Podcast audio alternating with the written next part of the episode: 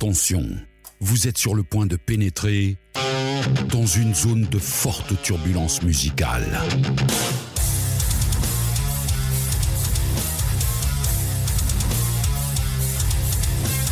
Chronique, rétrospective, thématique. Bienvenue dans Metal Advisory, le podcast explicite 100% métal.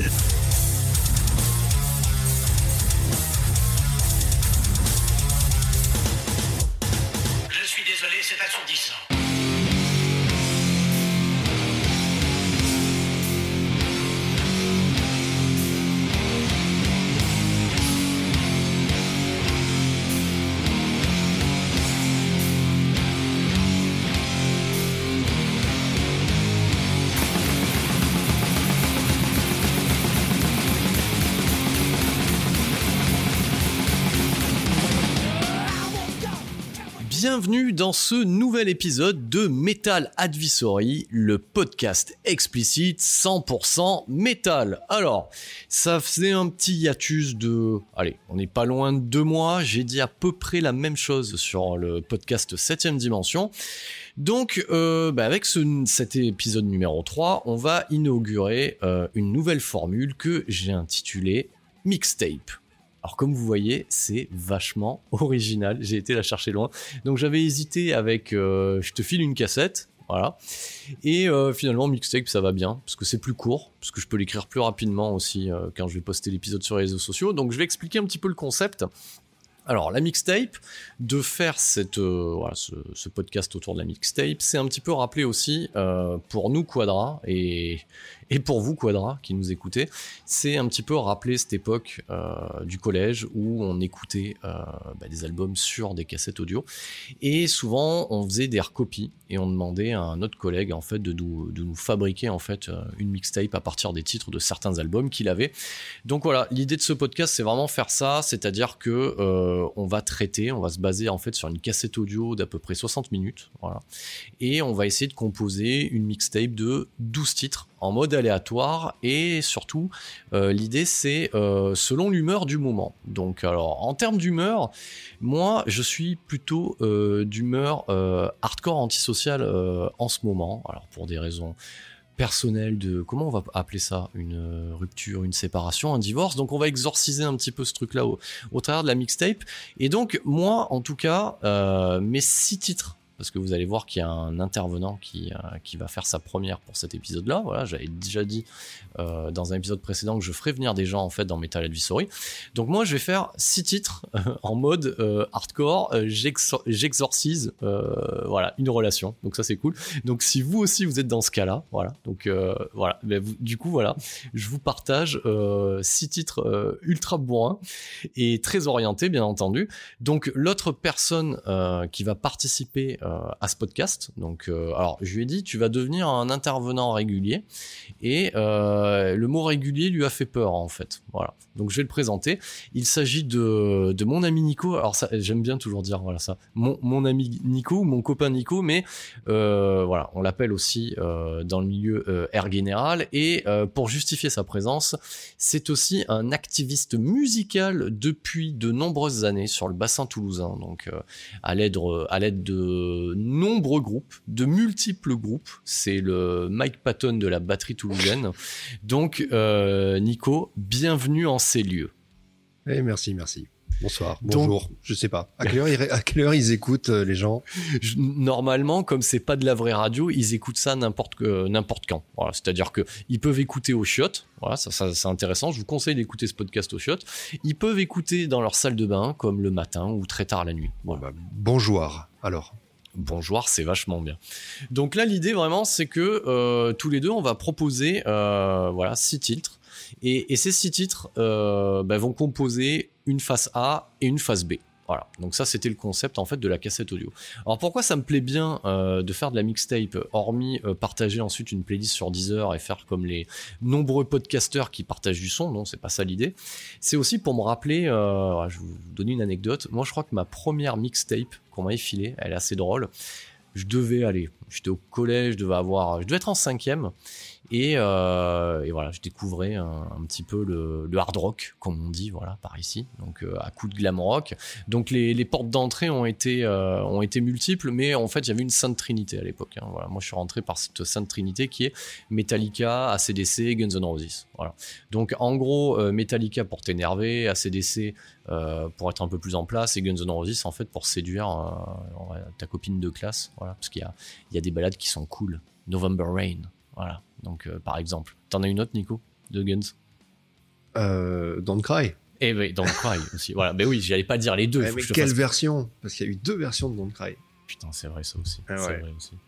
Donc, donc du coup, voilà. Donc, euh, donc voilà, j'étais en cinquième et c'est à ce moment-là que vous êtes en train de m'écouter. Qu'est-ce qu'on en a branlé que le mec il nous raconte sa cinquième Eh ben, ben, c'est comme ça en fait. Voilà, je la raconte et je demande au pote d'un pote parce que c'est souvent comme ça. Ouais, putain, il aurait pas le, il aurait pas euh, du live d'ACDC, etc. Si si, ouais, ouais, ben file-lui une cassette et, euh, et du coup il te foutra, il te foutra le live d'ACDC. Donc voilà, mec sympa. Il me fait, enfin sympa. Enfin c'est assez drôle. Donc il, je lui donne la cassette, je la récupère et quand j'écoute le live d'ACDC, donc j'ai bien le live d'ACDC et euh, une chanson sur deux, euh, et ben j'ai du Morbid Angel, euh, j'ai du Decide et du Pantera. Donc du coup lui ça l'avait fait marrer de mettre ça. Et, au final, euh, ben en fait moi ça m'a plu. Donc à partir de là j'ai commencé euh, à aller fouiner un petit peu euh, dans le métal plus extrême.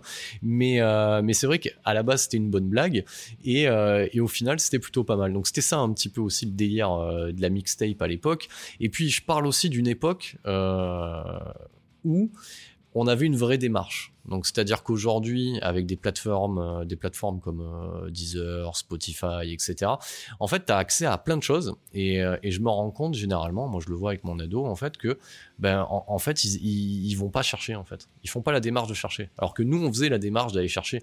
On achetait un, un Hard Navy, on achetait un Hard Force, on, avait le côté où on, voyait ces, groupes-là dans des pages, on attendait l'album, on lisait la chronique, on allait l'acheter. Donc voilà, il y avait cette notion euh, d'aller chercher l'info en fait. Et surtout, quand on l'achetait, on l'écoutait.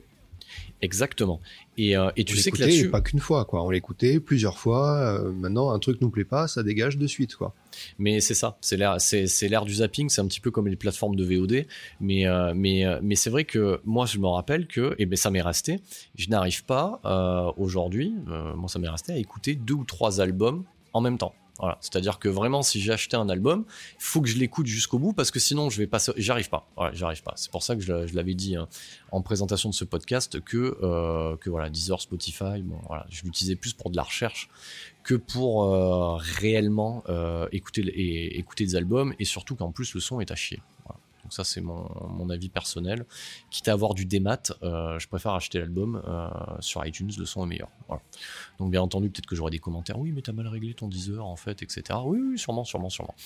Donc euh, donc donc voilà le délire. Et, toujours dans cette idée de, mixtape, moi je me rappelle aussi, on écoutait aussi de la merde. Donc c'est à dire que on écoutait des lives. Donc euh, moi c'est vrai que les lives ça m'a toujours fait chier. Voilà. Donc alors je sais pas pour Nico, peut-être que lui va me dire euh, me dire que non. Voilà, les albums live, juste l'audio ça m'a toujours emmerdé. Quoi. Ah, moi, j'ai toujours préféré. Et ben, et ben voilà, c'est pour ça que t'es là. C'est pour ça que j'ai toujours préféré parce que je trouve que c'est en live. on- vraiment, c'est là où on se rend compte de ce que ce que donne un groupe. Encore plus aujourd'hui, hein, euh, avec le numérique, les, les enregistrements en studio. Mais à, à l'époque, les, les les mecs savaient jouer. Ils faisaient un bon album, quoi. Enfin, ils savaient jouer et ils savaient écrire. Ils faisaient un album. Ils faisaient un bon album. Maintenant, c'est beaucoup. Bah, il- il- même plus besoin de savoir chanter aujourd'hui. euh, voilà. Bon, il heureusement, il reste des, bons musiciens, mais euh, c'est rien comparé à ce qu'il y avait avant. Quoi. Les mecs, ils allaient, ils allaient au charbon, quoi. Et ils, ils suaient euh, sang et eau. Ils avaient des ampoules sur les mains pour les batteurs et les bassistes. Et voilà, il fallait que ça sorte bien. Et, euh, et, c- et c'était beaucoup moins retouché qu'avant. Il y a toujours eu hein, des petits systèmes de retouche, mais pas autant que- qu'aujourd'hui, quoi. T'as un, t'as un album live référence, euh, toute époque confondue? Euh, pff, putain, la question. question de merde, tu sais. On est à l'intro, le mec il, déjà il lui pose une question, il fait chier. Album live référence. T'as- Genre, genre le truc là, là sans réfléchir, euh, l'album live que tu lances le plus souvent.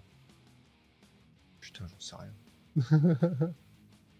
Bon, bon, moi, là, vite fait, en même temps, comme je viens de dire, j'en ai pas écouté 100 000, donc du coup, c'est facile. Attends, attends, on va reprendre, je vais t'en sortir un. Euh, moi, en tout cas, pour moi, c'est euh, des cadeaux of agression de, de Slayer. Voilà, le, le- le- le double album live euh, est magique. Ah, non, moi, oui, j'ai un album, c'est le Live at Wembley de Queen. Eh ben voilà. Là- Et, et- et c'est pour ça aussi que, que j'ai invité le général euh, dans cette émission, parce qu'il va nous poser des choses qui sont indiscutables. Voilà. Il, vient, il vient de mettre du Queen comme ça. Vous êtes en train d'écouter là et vous faites, ouais, effectivement, peut-être que peut-être qu'il y a certains qui disent, hein, quoi, Queen Queen, Queen c'est quoi? Ou comme, ou comme mon ado, ils sont morts? Donc, euh, donc voilà. Donc pour revenir à cette histoire d'album live, hein, c'est une très longue intro. Moi j'aime les, les longues intros. Euh, pour revenir aux albums live, moi je me rappelle que euh, je me rappelle ce collègue qui était arrivé. Ouais, j'ai un album live de Guns N' Roses, c'est Live Samurai, Ah, qui avait été enregistré je sais pas où. Et en fait c'est toujours les, les mêmes putains de chansons qu'on écoutait. Et euh, il fallait lui passer une, une cassette en plus en 90 minutes qui coûtait une blinde plus que celle de 60 minutes. Et euh, il disait ouais mais euh, tu te rends pas compte à un moment donné sur You Call Be Mine, et ben il fait ça. Alors que normalement il le fait pas. Donc voilà, donc c'était le c'était le délire. Ce, live à Tokyo des Guns, Ouais. je crois que tous les, les fans de l'époque l'ont vu en l'ont vu en, soit en vidéo en- ou en bootleg audio CD. C'est quand même la meilleure intro d'un concert que j'ai entendu. Mec, ils font Tokyo, Banzai, motherfucker! Exactement, mais exactement, mais voilà. Mais, mais c'était une époque, voilà, où, euh, où du coup, ben, en attendant qu'un album sorte, eh ben, tu te farcissais euh, des bootlegs ou, euh, ou, ou même des copies pirates, hein, parce qu'il me semble que Live Samurai, tel qu'il était sorti à l'époque, c'était une version pirate, euh, c'était vraiment pas officiel. hein, Ah, le ouais, ouais, mais c'est le principe du bootleg. C'est euh, soit ce sont des enregistrements qui étaient passés à la radio que les mecs avaient enregistrés, ou sortis d'une VHS euh, qui avait été diffusée sur une chaîne obscure ou sur, une chaîne euh, d'un autre pays. Euh, ou parfois aussi on tombait sur des trucs super mal enregistrés avec un mec qui arrivait avec euh, un micro en enregistreur et, et on avait un son dégueulasse. Et, et parfois on avait des sorties de table qui étaient, qui étaient, qui étaient vachement bien. Donc, Non, mais euh, voilà. et, et là, là, pour le coup, c'était du live, du live à 100%, quoi. Ah oui, oui, mais je, je vois ce que tu veux dire. C'est pas un truc qui est euh, ultra produit, ultra trafiqué. Il y a de la retouche, mais c'était pas la, c'était pas la même connerie. Moi, je sais que le, le DK d'Off Agression, il m'avait marqué pour ça aussi, euh, parce que euh, voilà, parce que tu, tu disais putain, les mecs, ils arrivent à sortir ça, quoi. Ils arrivent à sortir ça. Enfin, limite, c'est, un peu réarrangé, mais voilà, t'as, t'as tout le concert d'une traite. Donc voilà, c'était une très longue intro pour replacer euh, le délire des mixtapes. Alors voilà, se faire une cassette euh, comme ça à l'époque, bah, c'était la, c'était la donne, hein, c'est ce qui se passait. C'est ce que faisait aussi, genre, je ferai un sujet là-dessus, hein, je reviendrai là-dessus euh, quand je parlerai de Blood Blast. C'est ce que faisaient aussi euh, les groupes de l'époque quand ils enregistraient leurs démos euh, dans leur garage, avec des 8 pistes, hein, si je dis pas de conneries, Nico, pour être technique. Voilà. Ouais, ouais, enfin, ça dépend des, des groupes, ça, ça pouvait être, oui, en général, c'était, c'était 8, euh, 8 ou 16 pistes. ouais. Ouais, et puis les gaziers, voilà, ils connaissaient la, le- la chanson par cœur, et puis voilà, appuie sur rec et en avant, quoi. Voilà, ils faisaient 2, deux, 3, 4 prises, et puis, euh, voilà. Et à l'époque, ouais, c'est, c'est ça, c'est que c'était de l'analogique. Alors, tu pouvais réenregistrer des trucs, superposer des pistes, effectivement, mais ça, ça allait pas chercher aussi loin que, que, que maintenant. Comme je disais tout à l'heure, on trichait moins, quoi. Voilà, donc euh, du coup, voilà, c'était ce qu'on appelait le tape trading. Et euh, des groupes comme Blood Blast et plein d'autres groupes dans le monde, hein, euh, voilà, dans, dans ce milieu-là, pour signer, bah, ils se faisaient chier à enregistrer des démos sur cassette. Euh, ils dupliquaient eux-mêmes, ils faisaient les covers eux-mêmes, et puis après, voilà, de concert en concert et par voie postale, voilà, ils diffusaient un petit peu le truc un, peu partout. Donc, euh, donc voilà, donc euh, ce format mixtape, on le fera comme ça au feeling. Donc aujourd'hui il y a Nico, peut-être la prochaine fois il y aura Nico, un autre jour il y aura quelqu'un d'autre, j'en sais rien, on verra. Il faut pas que je dise le mot intervenant régulier, sinon il va flipper. Intervenant intermittent, j'aime bien. Voilà, intervenant intermittent, c'est bien. Voilà, il a la pige en fait. On va, on va le négocier comme ça.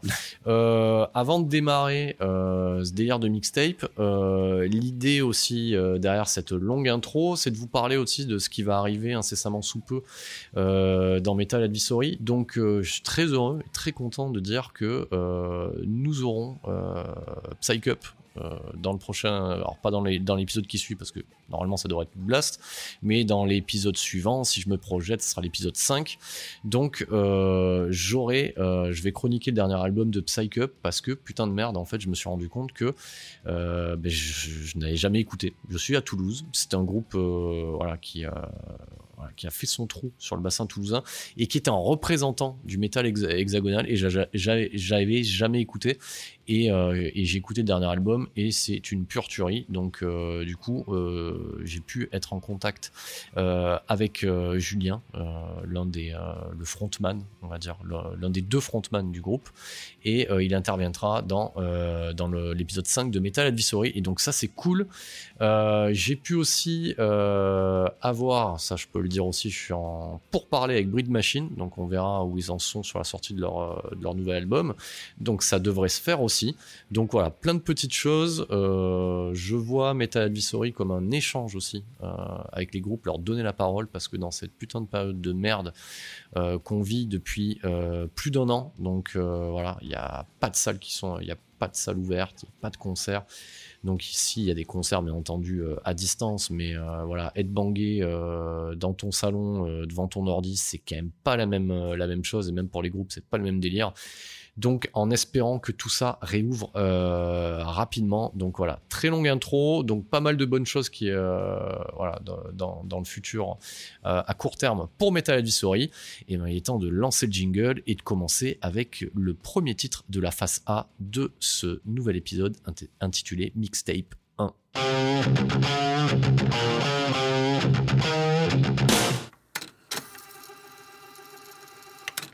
Have the right to remain silent. Anything you say can and will be used against you in a court of law. What do you gotta say? I, I didn't do it. Where the fuck is she? I've been paging her all motherfucking night. Bitch better call back. Bitch don't wanna see me. Fuck!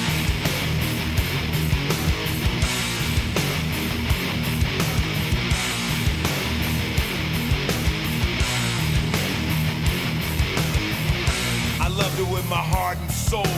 Gave her everything, diamonds and gold. She stabbed me in my back, fucked my friends. Partied in my house, the bitch wrecked my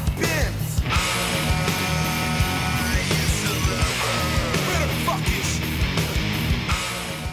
Et ben voilà, du bon euh, hardcore des familles, de la fusion, du rap metal, du rapcore, appelez ça comme vous voulez, c'est du body count. Alors voilà, morceau ultra bourrin. Alors bien entendu, euh, forcément, voilà, je ne suis pas misogyne, bien entendu, parce que notre euh, ami Ice-T, elle l'est, donc c'est un rôle qui joue. Mais je tenais à dédicacer euh, cette chanson à une personne, voilà, euh, et pour euh, exorciser une certaine situation. Donc voilà, maintenant c'est fait, voilà, la dédicace est passée. Donc parlons un petit peu de ce titre. Donc Body Count, I used to love her, je l'ai aimé. Alors c'est toujours l'art de Ice-T d'écrire euh, des chansons, euh, on va dire, très engagées, donc à, à base de biatch, Suck My Dick et autres euh, joyeusetés. Donc, Fuck the police. Exactement. Et, euh, et si je me souviens bien, parce que j'ai pas regardé, j'ai pas bien fait mes devoirs, mais moi le, clip m'a marqué dans le sens où je crois qu'il aiguise même des couteaux voilà, dans le dans le clip en disant toutes ces saloperies. Donc euh, bah ouais, c'est bien de commencer une mixtape un peu vénère euh, avec du body count. Alors body count pour mettre un petit peu pour ceux qui connaissent pas. Mais euh, même ceux qui connaissent, ça fait toujours bien de se le rappeler. Donc Body Count, le frontman, c'est Ice-T, donc euh, ou Thé glacé en version française, c'est important. Donc euh, je passe le coucou à Corentin, ça lui fera plaisir s'il écoute ça. Voilà, Thé glacé. Donc du coup, ben Ice-T, lui, c'est un précurseur de la vague hip-hop américaine, au même titre que NWA, Ice Cube et, euh, et tous ces gens-là. Donc c'est début des années 80, c'est son album Rhyme País. Et, euh, et puis le monsieur, ben, il aime bien le son un peu gras. Voilà, donc il s'associe euh, avec le gratteux Ernissi et pour composer un groupe avec plein d'autres membres dont j'ai pas retenu le nom. Pourquoi? Parce que les trois quarts sont tous morts, soit dans, des fusillades, dans des guerres de gang, ou même de, de maladies graves. Ouais. Euh, ce qui était, ce qui était euh, marrant, entre guillemets, c'est qu'à l'époque, les mecs ils étaient entourés de, de gardes du corps parce que euh, euh, il y avait des menaces de mort sur Ice-T euh, et sur, sur, sur les autres gars. Euh, alors, est-ce que c'est vrai? Est-ce que c'est une légende? J'en sais rien. En attendant, t'allais voir Body Count un concert, il y avait deux mecs avec des bonnets et, qui, et des lunettes noires et des bombers, et ils croisaient les doigts, les, les bras et ils, ils regardaient, voilà, qui, qui, qui se passe rien. C'était les gardes du corps. Et, euh, et en fait, il y en a un qui est mort, qui est mort d'une leucémie et l'autre qui est mort d'un lymphome. Voilà. Donc là, les, si tu veux, les gardes du corps, ils, bon, sont un peu servis à que dalle. T'imagines les deux connards, t'es en train de faire la chronique mortuaire et nous on est mort de rire. Il y a un mec qui est mort d'une leucémie, quoi. Après, il y en a un qui s'est fait euh, shooter par balle, mais je, je crois que c'était même pas. euh, c'est genre une balle perdue ou un truc comme ça, quoi. C'est même pas forcément une, euh, une guerre des gangs. C'est quand même la loose. hein. Quand, quand, quand tu te mets, t'as un groupe, t'es en mode gang et que tu meurs par une balle perdue d'un truc où t'es pas concerné, c'est quand même la loose. Ouais, alors je dis ça, je suis pas sûr hein, non plus. Mais euh, ah, après, faut, faut un peu arrêter avec euh, Ice-T, le gangsta metal. euh, voilà, j'adore un body count. Mais quand tu vois le mec qui fait sa, sa série avec sa femme Coco, là, Coco loves Ice-T ou Ice-T loves Coco, je sais plus. Mais bon, tu les vois dans leur villa à la con. euh, je sais pas si c'est à Beverly Hills ou. Enfin bon, voilà. tu vois, bon, euh, les gars, Mais oui, les gars, arrêtez un peu, quoi. au, au, au Hellfest, euh, moi je l'ai vu deux fois. euh, Il y a Coco qui est sur le bord du truc, euh, elle lui fait des petits bisous et lui il, fait, il est en mode gangsta. Et par contre, ils, ils ont gardé ce que t'as dit. C'est-à-dire que t'as deux potes à eux qui font genre on est des vigiles en fait sur le côté et qui croisent les bras et qui servent à rien. Et euh, d'ailleurs, pour la petite anecdote, on va remettre en place le groupe hein, quand même. Mais pour la petite anecdote, ça m'avait fait rire parce que euh, je sais plus quel Hellfest c'était. Je sais plus c'était le 2016. Je crois que c'est le 2016 parce que ça correspond à deux ans après la sortie de Manslaughter ou un truc dans le genre ou 2015, je sais plus. Bon bref, 2015-2016, euh, vous commenterez, vous me direz Eh, en fait c'était 2015 ou en fait c'était 2016. Et euh, ce, qui- était assez drôle, c'est que du coup au Hellfest, bah, pour ceux qui ont été, de temps en temps, il y a, un petit peu les gendarmes qui passent, un petit peu pour voir euh, si ça se passe bien, etc. Et t'as Ice-T qui les regarde et qui leur dédicace Cop Killer. Et, les gendarmes, comme ils comprennent pas l'anglais, ils sont contents. Voilà, donc ils, étaient contents. Donc moi, j'aurais pas, pas été content à leur place, mais ça m'a fait rire. Et pendant qu'ils chantaient Cop Killer, il y avait des membres euh, du crew du groupe qui passaient. c'était à la Warzone. hein, ils passaient au milieu de la Warzone en train de vendre des t-shirts en liquide. Donc tu pouvais les payer qu'en liquide. Donc c'était génial. C'est vraiment, c'était vraiment d'un autre monde ce concert.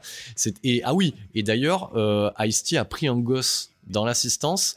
Il a dit qu'il était son tonton et que si on l'emmerdait, il allait buter des gens. Voilà, donc c'était génial. voilà, c'était du, du grand n'importe quoi. Ouais. Et, de- et derrière, il va jouer dans euh, je sais plus quelle série, faire Dans, le- dans New York Unité Spéciale, Voilà, dans le rôle de l'agent Finn Tutuola. Voilà, Voilà. ça, ça, ça s'invente pas, hein, c'est là. Et puis un paxon de rôles aussi dans les séries B, comme que, euh, voilà, que la chasse commence aussi. euh, voilà, donc euh, un remake des contes du chasse Zaroff. Voilà, il fait un million de rôles, donc voilà, Ice-T c'est un incontournable. Donc le groupe Body Count, eh ben, euh, si je calcule bien, c'est quand même 7 albums. C'est pas rien, cet album. Et, euh, et ça commence avec un album qui a été retitré, parce qu'au au final, le premier album devait s'appeler Cop Killer. Et je sais pas pourquoi, mais aux États-Unis, ils ont trouvé que c'était un petit peu too much. Donc du coup, ça s'appelait Body Count. Voilà, ce qui est toujours mieux. Et ce qui, toujours pour faire référence à un, collègue de Hellfest, qui traduit ça lui en français en gros tas de cadavres. Voilà, donc euh, pour euh, pour Body Count, Euh, ça prend euh, son ampleur avec l'album Born Dead. Alors, moi, je suis pas hyper fan de ces deux premiers albums. Pourquoi? Parce que je trouve que, alors ça n'engage que moi, il y en a peut-être qui vont hurler, je trouve que musicalement, ces albums, c'est quand même assez limité. Les titres font 5 minutes et, euh, et c'est toujours le même riff qui passe en, arrière-fond, euh, en arrière-fond, en arrière-plan. Euh, voilà, je trouve pas ça super évolué et, et en fait, moi, l'un de mes albums fétiches, Pourtant, j'aime Manslaughter, j'aime le retour hein, qu'ils ont opéré en 2014, hein, j'aime Manslaughter, euh, je vais aimer Bloodlust, et putain, le dernier, on en parle, Carnivore, putain, c'est tellement bas du front, quoi. Le truc, il est anti-tout, il est anti-vegan, anti ce que vous voulez, mais euh, mon chouchou, c'est, ben, il vient de, cet album-là, Violent Demise The Last Day, parce que c'est tellement bourrin et cliché que c'est, euh, c'est savoureux, quoi. Il y a quand même un titre qui s'appelle You Are Fucking With BC, With Body Count, donc voilà, c'est euh, voilà. Si vous aimez le riff bien gras et les paroles ultra bourrines, la misogynie assumée euh, pour rigoler, et ben, et ben ce titre-là, euh, il fait le taf. Donc voilà. En tout cas, cette phase A, pour moi, elle commence avec du body count. Je donne la parole à Nico. Qu'est-ce que tu nous mets derrière ce fabuleux titre d'intro? Alors, bah, pour moi, ça sera. On va rester un peu dans le côté un peu fusion. Un groupe qui, qui aurait mérité d'être plus connu que ce qu'ils sont, que ce qu'ils ont été. C'est un titre de Clawfinger.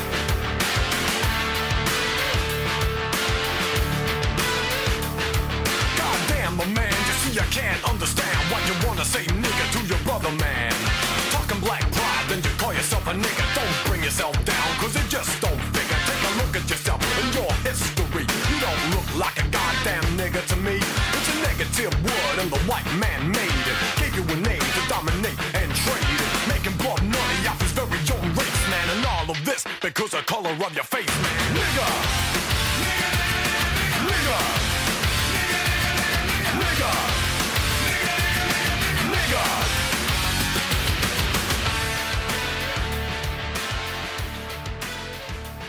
Donc voilà, mon premier choix, ça a été euh, Clawfinger avec un, titre qui s'appelle euh, Nigger pour enchaîner avec euh, avec Body Count, euh, c'est pas mal.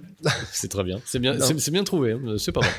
Là, ce qui est, ce qui est marrant, c'est qu'on reste dans le dans ce côté hip-hop euh, metal. Euh, alors, on va se dire, ouais, Clawfinger, pour ceux qui connaissent pas, euh, c'est des mecs de Los Angeles, des bons gros blacks euh, qui font du rap. le mec, il rappe mieux que Ice-T au final. Et en fait, effectivement, les mecs sont de, de Stockholm et blancs comme des culs. Et, et- et ce qui est très bien. Voilà. qui est très bien. Donc, le, c'est- ça a été formé par le, le chanteur Zach Tell et alors désolé, je parle pas le, le suédois. Euh, il s'appelle très bien présenté. Joke Sk- Skog, Skog, j'en sais rien. Enfin voilà, qui est au clavier. Euh, et, et- et voilà. Et l'album s'appelle Deaf Dumb Blind. C'est leur premier album, 1993. Et euh, c'est un groupe qui a sorti sept albums. Moi, je les ai découverts en 2001 à l'Élysée Montmartre, en première partie de Rammstein. Ah, ouais, ouais, ouais, ça, ouais, c'est bien. Ça amène de la diversité. Ouais, ouais, ça amène de la diversité. Alors pourquoi je dis ça? Parce que effectivement, moi, Clawfinger, je les ai découverts. Ça va faire rigoler certains. Best of Trash sur M6. Voilà, je lançais une vieille VHS pour enregistrer les 3 heures de Best of Trash et j'étais tombé sur euh, un ou deux titres euh, à l'époque, mais j'ai pas plus creusé que toi. Et donc, du coup, ok, première partie de, de Rammstein en 2001. Ouais, première partie de Rammstein en 2001. Et euh, des mecs disent Oh, tu vas voir, c'est toujours nul les premières parties. Et j'ai pris une méga claque. J'ai trouvé ça euh, monstrueux. Et, et ils avaient terminé le concert de Rammstein avec Clawfinger qui revenait sur scène et ils avaient joué euh, Pet Sematary, qui est un morceau des, des Ramones. D'accord. Voilà, ils étaient les, les, les, deux groupes, euh, les deux groupes ensemble. C'était vraiment, euh, c'était vraiment énorme, quoi. D'accord. De, de ce que j'ai pu écouter, enfin notamment, bien entendu, voilà, on, a une conscience journalistique hein, quand même, hein, à Metal bien entendu. On ne gagne pas d'argent, mais on, fait ça avec un certain professionnalisme.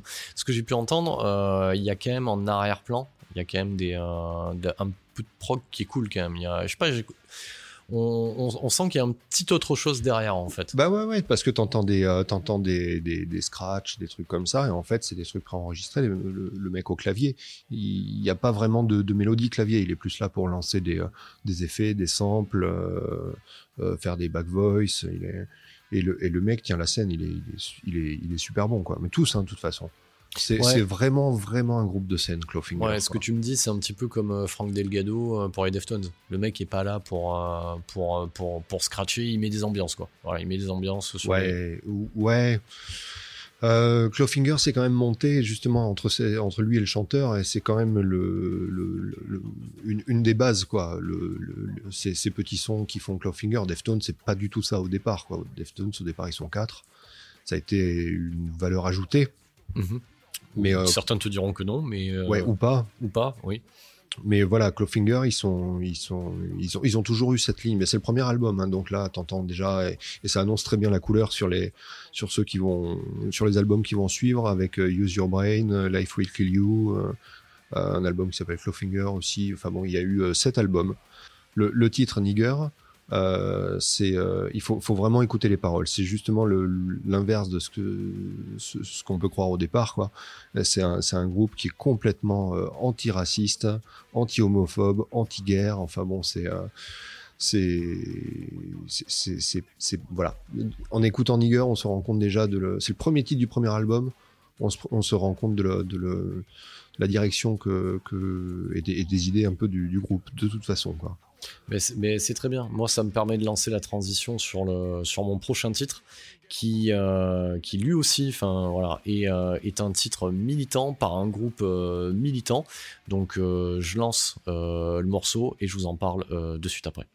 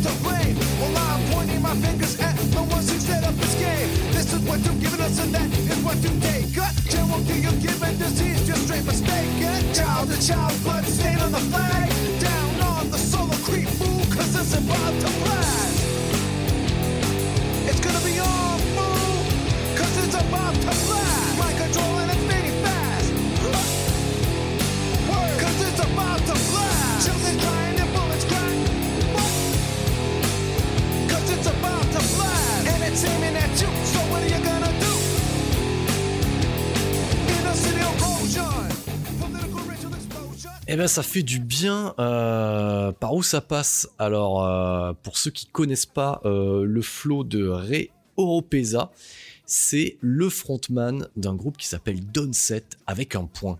Et c'est important le point, parce que si vous cherchez Downset tout court, eh ben vous trouvez pas. Mais Downset avec un point, c'est important. Alors Downset, euh, on pourrait le considérer comme du sous Rage Against the Machine, alors que pas du tout. Donc euh, c'est quasiment euh, la même cam, sauf que j'aurais envie de vous dire, oh il y en a qui vont gueuler, parce que après on fait pas un podcast sur les musiques extrêmes sans froisser quelques personnes et sans attaquer les idoles. Et ben moi je trouve que Downset c'est carrément plus sincère que Rage et Dieu sait que j'aime Rage Against the Machine. Alors Downset, moi j'aime bien appeler ça de la fusion et pas du rap metal parce que je trouve ça très réducteur. Donc effectivement, on a un, un chant rappé, mais pas que. Donc là, on est sur un titre qui s'appelle About to Blast et ça porte bien son, son nom. Voilà, moi c'est un titre euh, que j'aime bien, qui est, qui, est, qui est légèrement vénère. Alors, ce qu'il faut savoir sur Downset, c'est un groupe de Los Angeles et le chanteur euh, Ray Oropesa est d'origine en fait indienne, donc il est très engagé, bien plus que Zach de la Rocha, parce que lui en fait il a un vrai vécu. Et quel est son vécu? Cet album de 94 qui s'intitule euh, sobrement Downset, comme le nom du groupe, s'ouvre sur un titre qui s'appelle Anger, où le mec t'explique en fait que son père s'est fait assassiner par des flics alors qu'il était gosse devant ses yeux. Donc c'est euh, juste un petit peu un récit de la rue euh, autobiographique. On a aussi un autre titre, euh, je vais essayer de bien le, prononcer, c'est un petit peu comme le titre de Suicidal qui s'appelle Institutionalized, où tu es obligé d'art- d'articuler, et lui s'appelle Prostitutionalized, où il traite en fait bah, des femmes battues. Voilà, donc euh, voilà, c'est un groupe de mecs hargneux de la rue et qui te parle de femmes battues. Donc il- c'est un groupe super engagé. Il dit que c'est bien. Quoi? C'est très bien. Non Non, non, Non. il- non, Bon, ça va, justement, il dit que c'est pas bien. Voilà. Excusez-moi. c'est très bien, il dit que c'est bien. Donc, euh, donc voilà, groupe engagé. Euh, bien entendu, la section rythmique n'est pas en reste, mais euh, voilà, ce qui sort du lot, euh, c'est vraiment le flow du, euh, du frontman. Alors, ce qui est intéressant avec Downset, c'est que malheureusement, ça a jamais trop gagné d'argent. Donc, euh, ça, on, le dit, ça reste un groupe. euh, on peut comparer, euh, ça a moins de renommée qu'un qu'un ou, ou ces groupes de hardcore new-yorkais. Voilà, donc euh, c'est cinq albums qui s'échelonnent de 94 jusqu'à 2004 avec des titres d'albums super cool du genre Do We Speak a Dead Language, ça c'est en 96. Et déjà, dès cet album, on sent que le mec au chant, il prend un, level. Alors, je vous expliquer. Moi, ce qui m'a toujours déçu, c'est pour ça que je fais des comparatifs avec Zach de la Rocha, c'est que Zach de la Rocha, pour moi, il donne tout sur le premier Age. Donc, c'est-à-dire que pour moi, le, premier Age, c'est un album culte, intouchable. Et, euh, et il a une énergie et une rage, euh, Zach de la Rocha, qu'on retrouvera jamais sur aucun album suivant. Donc, euh, voilà, je peux t'ouvrir le débat, Nico, de ce que tu penses de, de ce que je viens d'avancer sur Zach de la Rocha. Euh, bah, sur Rage en général, après le, le, Ouais. le- le premier reste mon préféré. Je trouve qu'il y a des bons titres sur, euh, sur chaque album. Euh, ce qu'on va dire, ce que je trouve décevant chez Rage, c'est que là, bon, pendant des années, ils sont, ils sont séparés, ils tournaient plus. Ils ont refait des concerts il y a quelques années. C'est 1h15, quoi. Avec ce que prennent les mecs, en termes de cachet, j'entends, jouer 1h15, je trouve ça un petit peu limite. Voilà. Mais, mais, mais t'as raison. Et en plus, euh, voilà, le sentiment global, c'est vraiment que t'as vraiment l'impression que les mecs reviennent pour la thune. Euh, pourquoi je dis ça? C'est-à-dire que, oh, on parle de Downset, on fait un parallèle sur Age, mais ça va avec. Hein. C'est-à-dire que la section rythmique, donc le reste du groupe, sans Zach de la Rocha, a toujours su rebondir en intégrant un nouveau chanteur ou des nouveaux chanteurs en Et faisant en, des pre- groupes en prenant des risques. en prenant des risques. On peut citer Audio Slave, on peut citer Prophet of Rage, et à chaque fois, t'as l'impression que, euh, genre limite, voilà, t'as un SMS de, de Zach de la Rocha qui font Oh les gars, euh, ce serait peut-être temps de refaire un ou deux concerts histoire de. Et là, pouf, plus de groupe. Voilà, à dégager le, le- le groupe du moment. Alors qu'ils pourraient conserver Audio Slave ou. Alors, ça sera un peu compliqué sans Audio Slave, ouais, ça va être compliqué. ouais. Mais par exemple, Prophet of Rage, moi je trouve que c'est dommage. Voilà.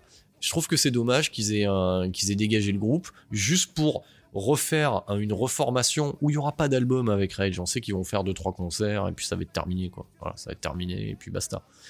Oui, après, c'est pas, c'est pas sûr qu'il n'y ait pas une suite à Prophets of Rage. Hein. On verra, on verra, on verra. En tout cas, euh, voilà, news hors, mais, euh, hors Metal Advisory. Euh, en tout cas, euh, pour, ce qui est de la partie Cypress Hill de Prophet of Rage, euh, eux ils sortent, ils sont sur un nouvel album. Donc, euh, à mon avis, c'est pas à l'ordre du jour. Donc, on va revenir. euh, vous verrez que c'est lié intimement à Rage, Downset, c'est-à-dire que Downset, à un moment donné, voilà, j'avais cité Do We Speak Dead Language. Après, fin des années 90, ils font Check Your People et ils arrêtent avec l'album Universal en 2004. Et en fait, ce qu'il faut savoir, c'est que Ray Oropesa s'est du coup proposé comme remplaçant de Zach de la Rocha pour Rage Against the Machine et qu'ils ne l'ont pas pris. Et je trouve que, alors ça, c'est une erreur. Alors pareil, hein, je, vais, euh, je vais aller démonter des idoles. Audio Slave, j'aime beaucoup, mais quand Chris Cornell reprend des titres de Rage Against the Machine, moi je trouve que c'est de la merde. C'est pas son registre. Sleep Now in the Fire fait par Chris Cornell, c'est pas pareil. C'est pas c'est pas sa cam. Voilà, c'est pas sa cam. Ça fonctionne pas. Euh, donc du coup, il alors Ouais, ça fait plaisir au public. euh, oui, non, mais d'accord, ça fait plaisir au public. Euh, j'ai envie de te dire, euh, Hellfest de je sais plus quelle année, Limp Bizkit qui reprend euh, Killing in the Name, ça avait l'air de faire plaisir au public euh, pendant une minute. Moi, j'avais envie de me pendre parce que c'était bien de la merde. Donc, euh, dédicace à Fred Durst. Il écoutera jamais ce podcast. c'est pas sa langue natale, mais Fred Durst, c'est bien de la merde. Ouais, enfin.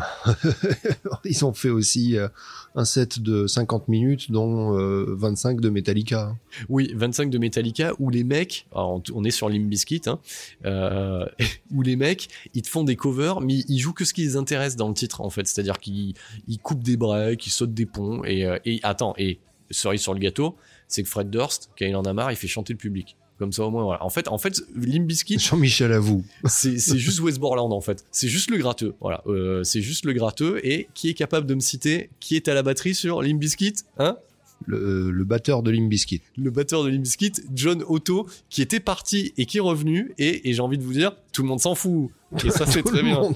Donc, euh, Mais donc de voilà. toute façon, euh, Limp Bizkit, moi aussi je vais me faire des amis, tout le monde s'en fout. et tout le monde s'en fout. Et putain, et pourtant, le premier album était bon. Mais bon, c'est comme ça, ça arrive. Euh, je vais boucler sur Downset parce qu'il y a quand même des choses à dire. Parce que c'est un de mes petits groupes chouchous dans le sens où, euh, où tout le monde s'en fout. Le groupe est revenu en 2014 et, et, et- et tout le monde s'en fout. Parce que moi, j'ai découvert ça sur iTunes. J'ai fait tiens. Donc j'ai écouté l'album, il s'appelle One Blood, voilà, donc avec le premier titre qui s'appelle One Blood, où le mec fait One Blood, One Blood, donc c'est très très bien, voilà. Ouais, Euh, c'est clair. c'est génial. Et ce qu'il faut savoir, c'est que il y a eu à ce moment-là deux Downset. Voilà, c'est-à-dire qu'il y avait certains membres du groupe qui, euh, qui ont conservé le nom du groupe qui s'appelait Downset et d'autres qui se sont appelés Downset LA. Voilà, et les, et les deux se sont fait la guerre sur Facebook interposée. Résultat des courses, l'album s'est pas trop vendu et Downset, eh ben, on n'a plus de nouvelles. Voilà, donc on ne sait pas ce qu'ils sont devenus. Donc euh, je ne peux que vous encourager euh, à écouter ce premier album et même tous les albums. Tout est bon dans Downset. Donc du coup, moi, euh, je viens de boucler mon deuxième titre de cette face A. Donc c'est à Nico d'introduire son deuxième titre et on sera sur quatre titres pour l'instant sur cette face A. Alors moi, on va, on va quitter un peu le- tout ce qui est fusion et tout. Vous allez voir que je suis beaucoup moins violent que, Eddie. Euh, moi, on va partir sur euh, du, rock, punk, metal, euh, un, un mélange de tout ça, irlandais. C'est un groupe qui s'appelle Therapy.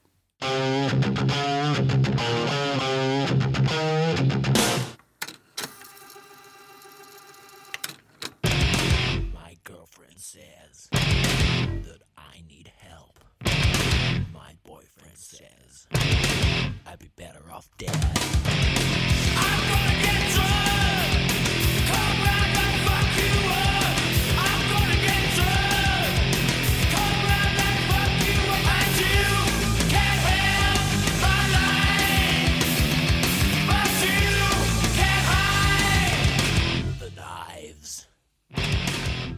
Alors Nico, ce, ce titre de metal punk rock euh, irlandais euh, qui a bu de la bière et qui est vénère, Alors, ouais, qui a bu de la Guinness. Alors, c'est euh, le, le titre s'appelle Knives.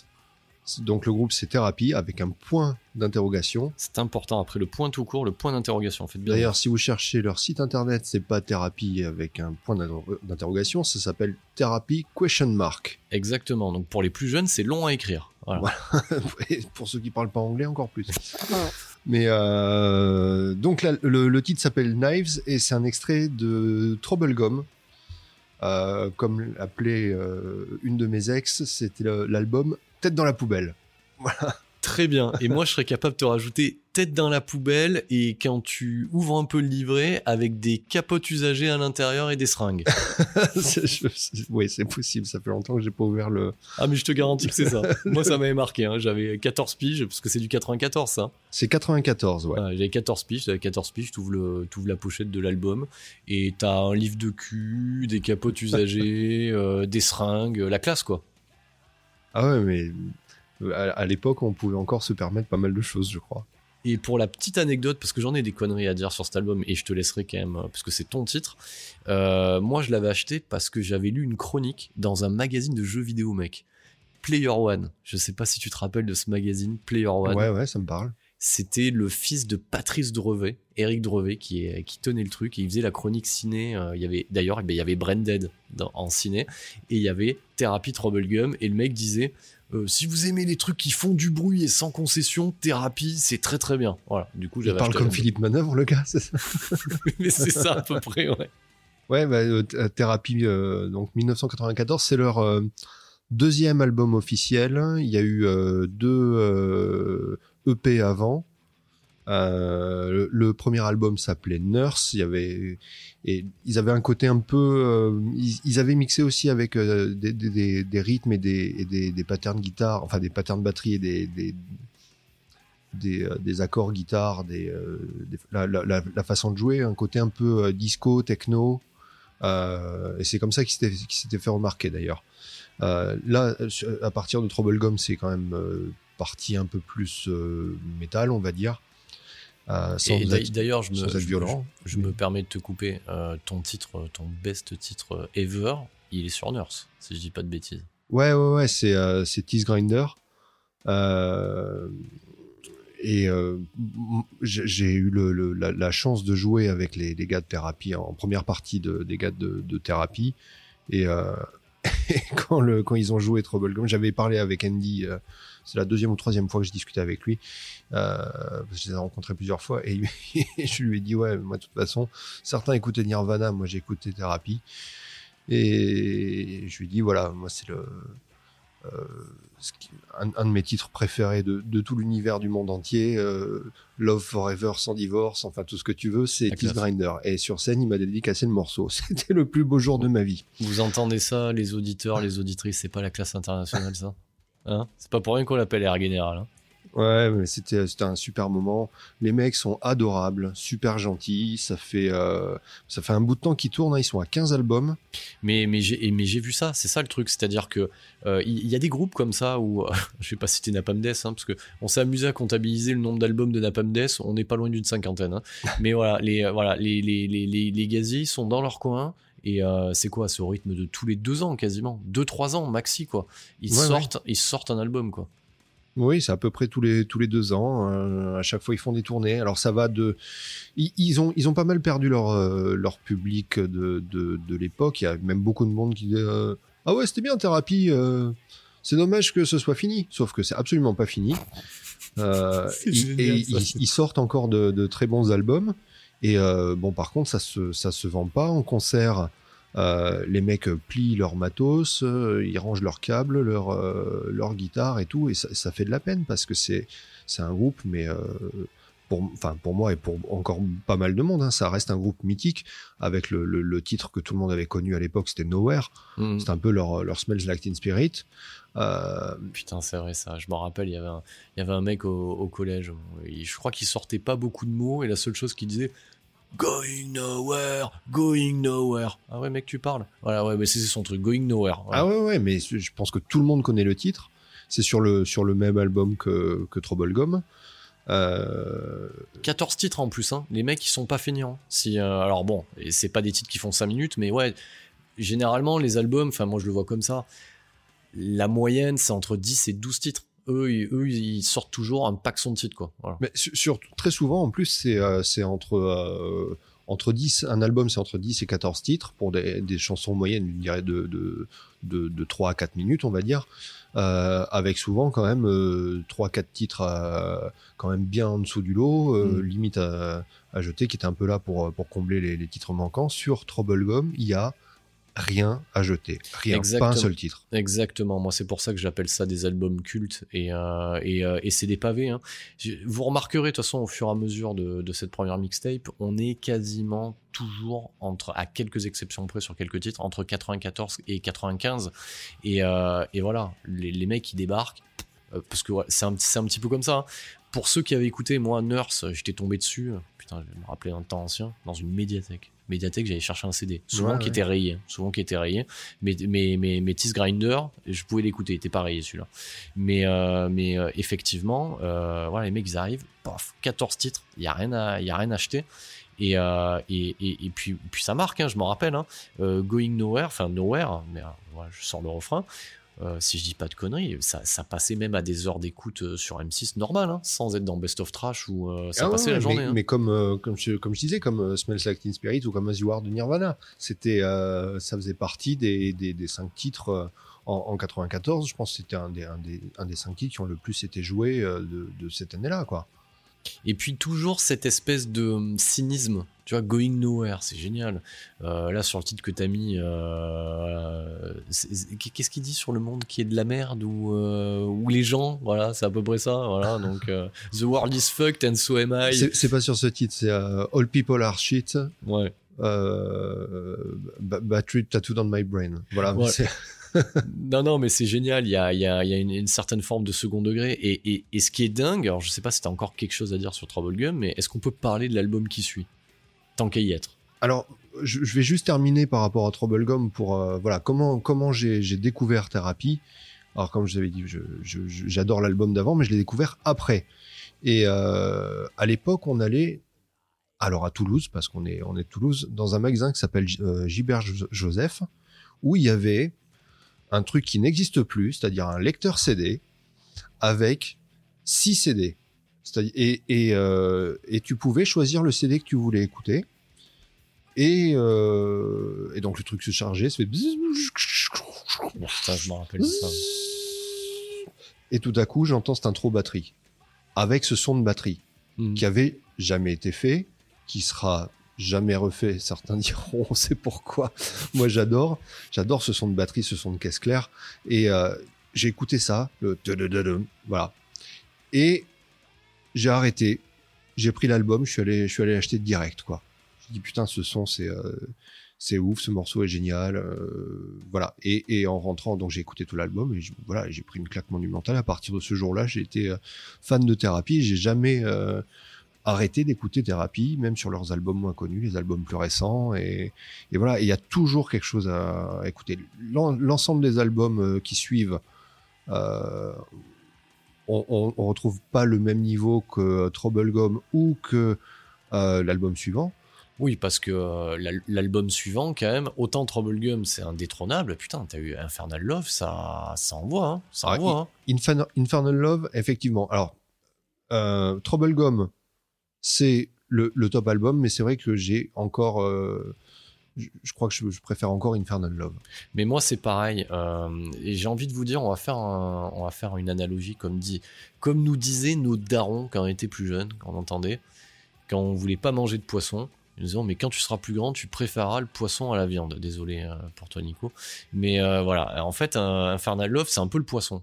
Donc c'est-à-dire que quand, quand, voilà, quand t'as trois boutons sur le visage et, euh, et trois poils sous les bras, tu peux pas comprendre Infernal Love. C'est, voilà, c'est trop mature pour toi. Et, euh, et c'est vrai qu'aujourd'hui, moi je trouve que les deux ils se complètent bien.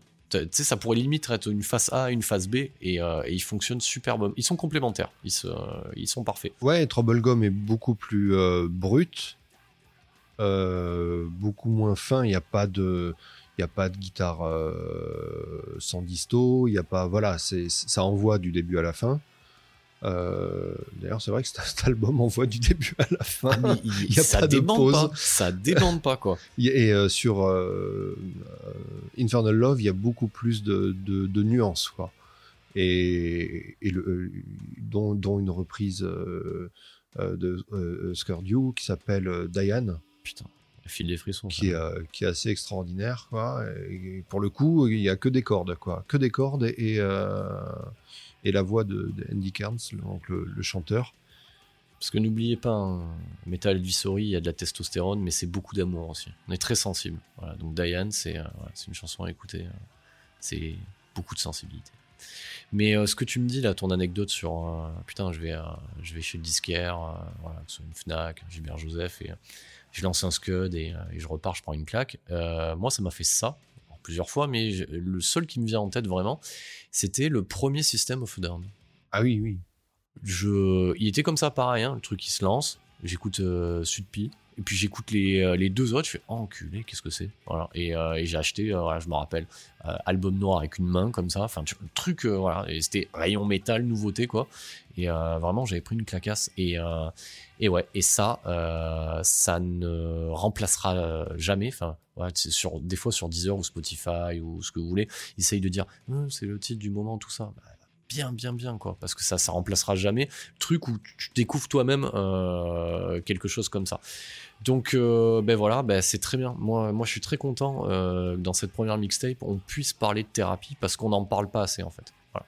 en fait thérapie moi je vous le dis il mériterait un, un- un épisode en entier voilà. peut-être que ça se fera peut-être qu'on le fera mais il Ah, mais mériterait sur de 15 se pencher. albums, y y il y a de quoi faire. Et puis comme t'es pote avec Andy Cairns, euh, tu pourrais l'inviter à boire l'apéro et à enregistrer le podcast. Je suis sûr qu'il parle à moitié français en fait. il parle pas du tout français. Parce que moi j'ai toujours kiffé les Irlandais. Tu sais, ce genre de mecs un petit peu qui, euh, qui sont capables d'être bourrés, de te frapper, et puis après de te relever, de te payer une bière. Mais je suis sûr qu'on pourrait faire ça. euh, On verra, on verra, on verra. Non, mais comme je te disais, les- en plus, les, les, les, mecs sont super gentils. Alors, du départ, il reste que euh, Andy Cairns et Michael McKegan. Enfin, pour un trio, il en reste deux sur trois. Pas mal. Et ils ont un mec qui s'appelle Neil Cooper à la batterie. Et, et les trois sont, euh, sont vraiment. C'est vraiment euh, des mecs adorables. Mais c'est ça qu'on va faire. On va passer une petite annonce. Euh, si un auditeur ou une auditrice, de préférence une auditrice, euh, parle très bien anglais, euh, on pourrait l'intégrer pour interviewer un Irlandais bourré euh, de chez Therapy. Et ça, ça serait cool. Donc, sans transition, pour reprendre des, expressions de Canal Plus de l'époque, putain, et franchement, sans déconner, moi j'ai l'impression de vieillir. Chaque jour, je vieillis un peu plus, je me fais peur. Bah, il, est, temps pour moi de lancer mon troisième titre. Et ce troisième titre, eh ben, ça commence tout de suite.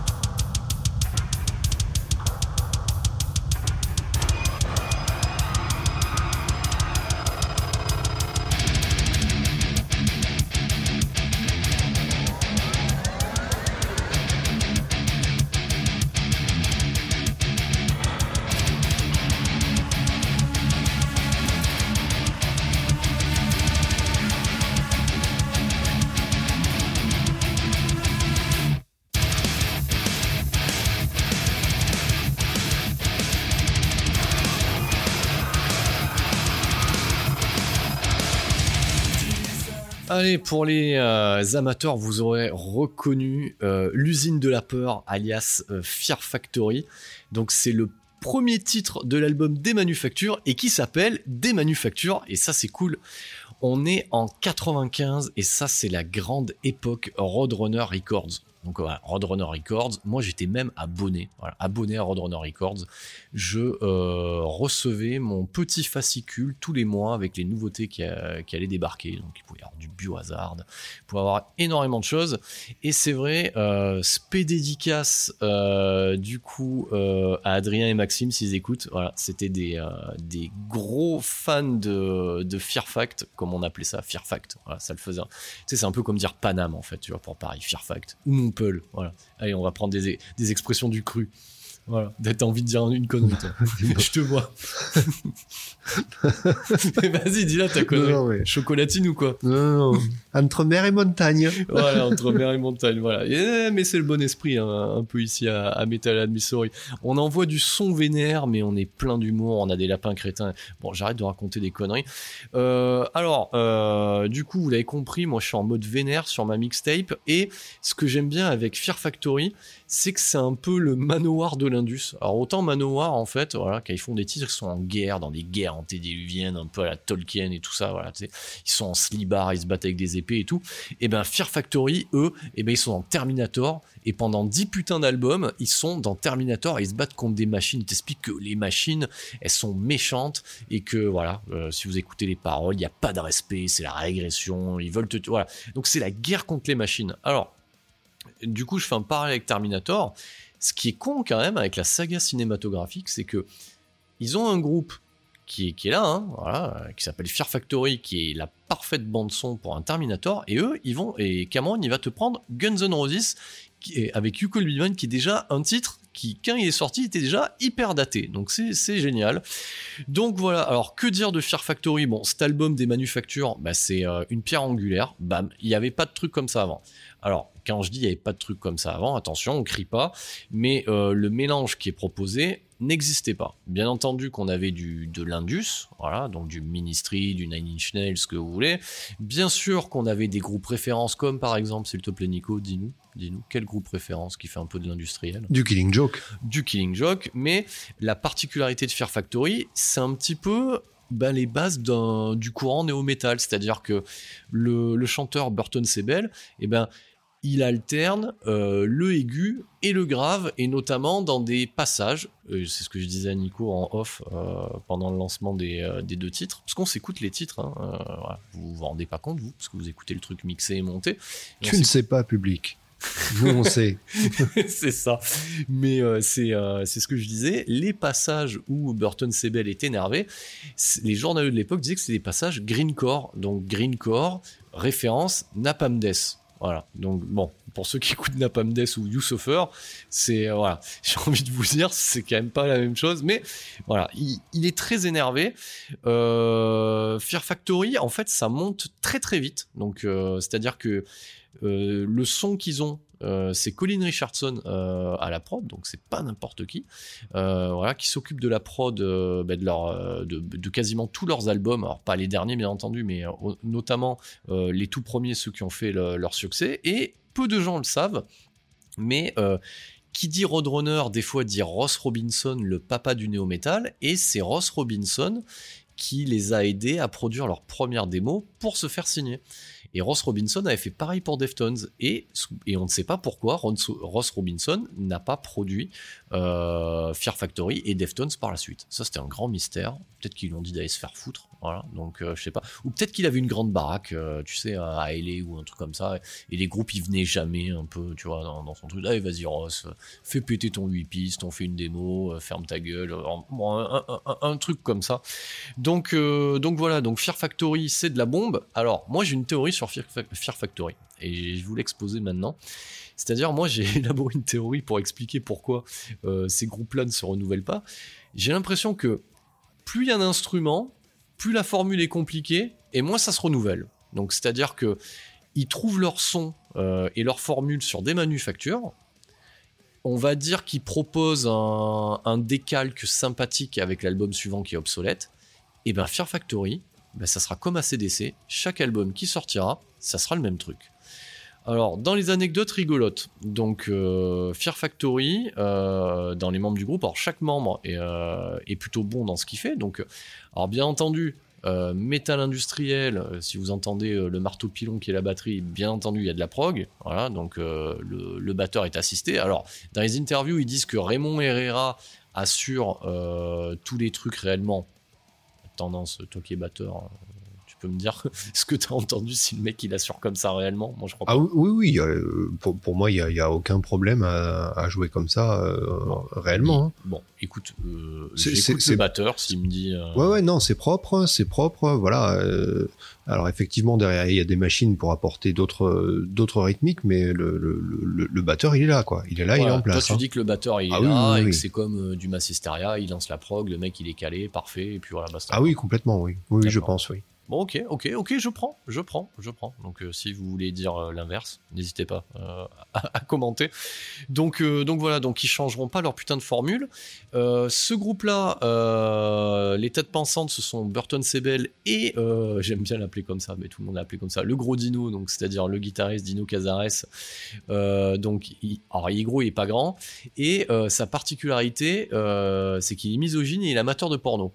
Donc, ce qui a créé des problèmes dans le groupe. Donc, l'histoire de Fear Factory, ça a toujours été la merde entre Burton Sebel et Dino Cazares. C'est pour ça que après l'album Digimortal, eh ben, bah, c'est un petit peu comme Downset en fait, quelque part.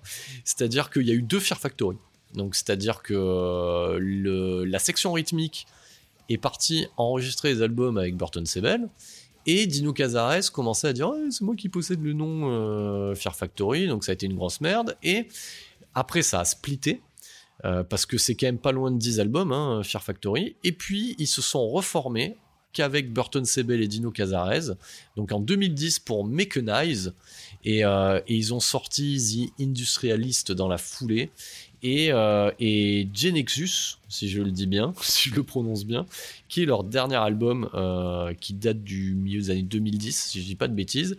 Et depuis, bah, c'est de nouveau la guerre parce que euh, dans les dernières news hein, qui animent un petit peu le, monde fabuleux d'Internet, des Internets, comme disait le gouvernement, et ben euh, du Fear Factory, ben, il reste qu'une personne, c'est Dino Cazares, et qui jure euh, à tout le monde sur Internet qu'il a un album en boîte et que ça va sortir, même si Burton Sebel ne fait plus partie du groupe et qu'il n'y a plus personne, il a quand même enregistré les voix et euh, il va sortir l'album. Et d'ailleurs, ce qui est assez très drôle, le monde du métal aussi, euh, des fois c'est des chiens. Euh, le Dino Cazares n'a pas hésité à cracher sur les performances vocales de, de Burton Sebel. Alors effectivement, oui. Effectivement, oui. Burton Sebel ne tient pas l'aigu en live. Tient pas l'aigu en live. Bon, après, il y a plein de groupes où c'est où c'est le cas. hein. Euh, On parlait de Nirvana tout à l'heure. euh, Kurt Cobain, il n'est pas réputé. euh, il était pas réputé pour être pour être bon, pour être bien calé sur sur les lives. En, en tout cas, de, de, ce que j'ai pu en lire et, et en entendre. Ouais, ça, dé- ça dépend des. En fait, ça dépend des concerts. Il y, a- des groupes comme ça qui. un concert sur deux, c'est bien, et un concert sur deux, tu ben, aurais mieux fait de pas te déplacer, quoi. Mais c'est ça. Et, et cet enfoiré de, de- Dino Cazares, il a utilisé la performance de Mike Patton sur le dernier Mr. Bungle pour dire à, Burton Sebel, et ben voilà, tu vois, regarde, lui il fume pas, il boit pas, et ben il a plus de 50 ans, et ben regarde ce qu'il envoie. Voilà. Donc ça c'était la news actualité sur les cendres euh, de Fear Factory. Et ben, ben moi j'ai bouclé euh, mon troisième titre de la face A. Euh, ben, c'est au tour euh, de Nico de continuer euh, avec euh, son titre à lui. Alors moi, ça va être une, des influences majeures, euh, je pense, de, de Fear Factory. C'est euh, un groupe qui n'était pas Indus, qui est devenu Indus. C'est euh, Killing Joke.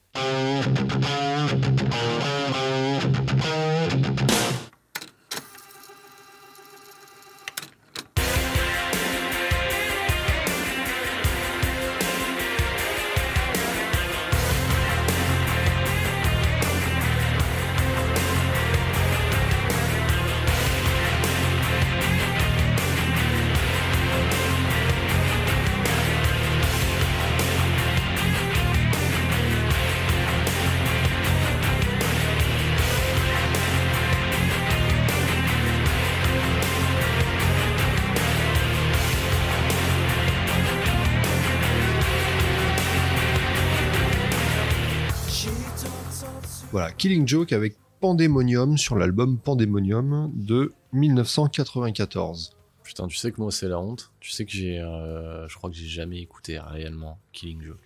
J'ai honte. hein. Bah, euh, c'est un groupe qui a énormément influencé euh, d'autres groupes de par leur, leur, leurs différents, on va dire, styles, parce qu'ils ont touché à pas mal de styles. C'est un groupe qui a commencé en 79, donc euh, euh, tout ce qui était post-punk, euh, new wave, cold wave. À partir des, enfin voilà, à partir des années euh, 82, 3, 4, voilà, tout- toute l'époque The Cure et tout ça, bon, ils ont suivi, enfin c'était un peu le même, le même mouvement.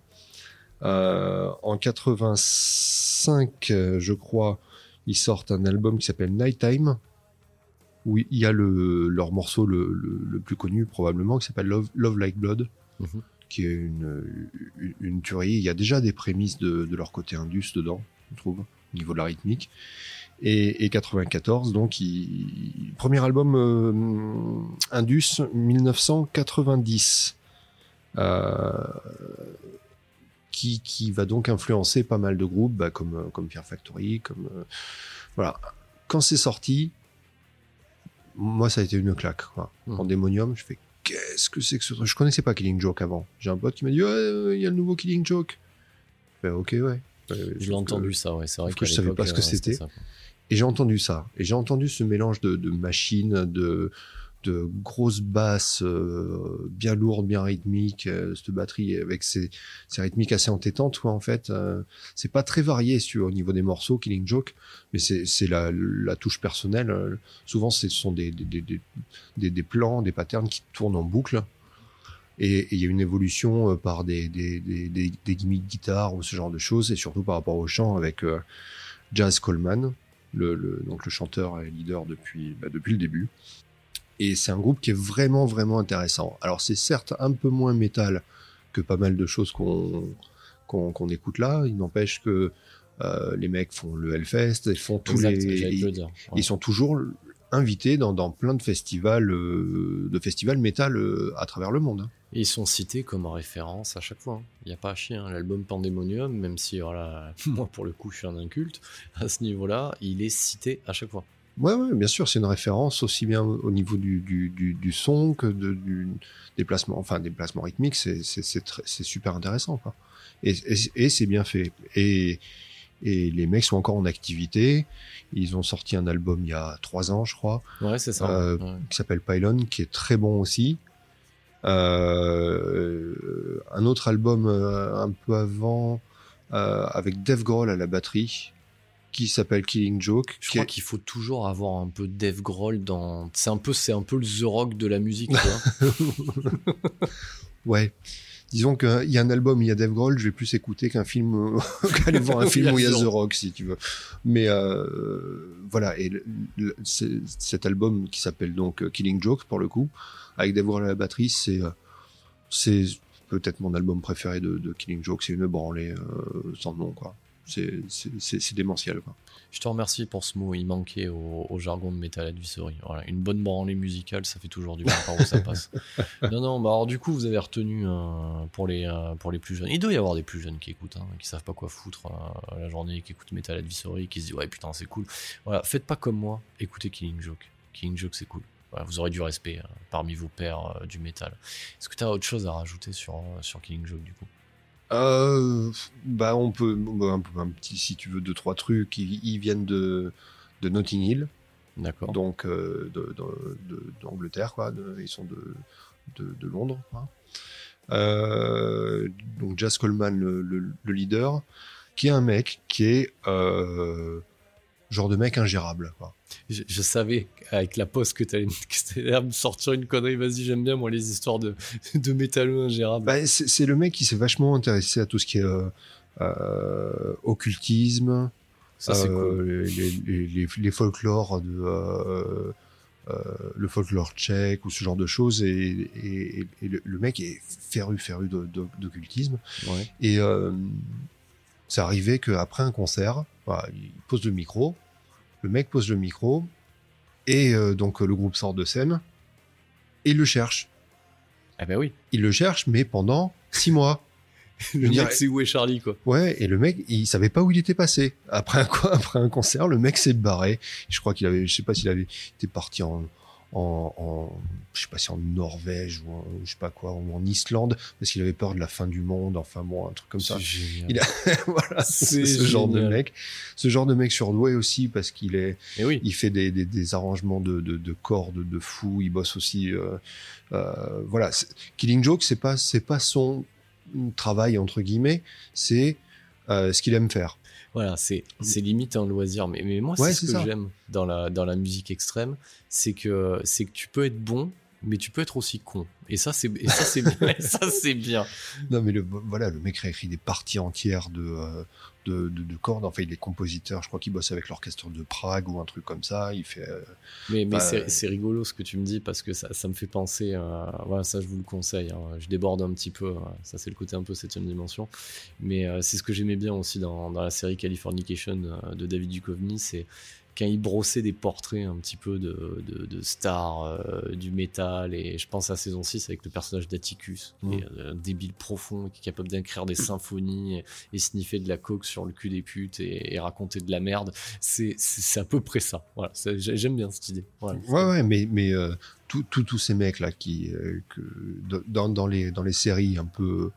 un- il y, a un background, il y a un background et Mm. les mecs sont basés sur quelqu'un quoi. Ils sont inspirés de, de, de, de vrais personnages souvent quoi.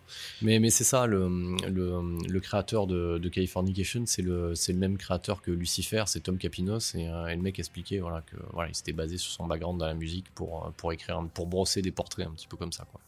Ah bah euh, entre ouais, enfin il y en a un paquet. Tu peux tu peux citer Ozzy Osbourne, tu peux euh, Oui, euh, mais tu, on- tu peux en citer un on on paquet. n'est pas de ce niveau-là dans Metal Advisory. Ça serait trop facile d'aller citer Ozzy Osbourne. et- et- Ouais, bah, moi, je, je cite Ozzy Osbourne. C'est toujours bien. Tu sais, c'est comme euh, faire un, al- un album avec Dave Grohl. À chaque podcast, tu devrais citer Ozzy Osbourne. Mais, mais, mais, mais, mais grave, mais grave. On- et pareil, pareil. On devrait même l'inviter, Ozzy Osbourne. Je suis sûr qu'il vient, Ozzy Osbourne. Je suis sûr qu'il vient. enfin, il aurait du mal à arriver, mais je suis sûr qu'il aura envie sur le moment de, de venir. Bon, bah écoute, euh, j'ai envie de te dire, cette, euh, cette face-là, elle est plutôt cool. Euh, on va voir ce qu'il en est de la phase B. Et bien entendu, euh, bah, vous tournez la cassette. Sauf Voilà. si vous avez l'auto-reverse.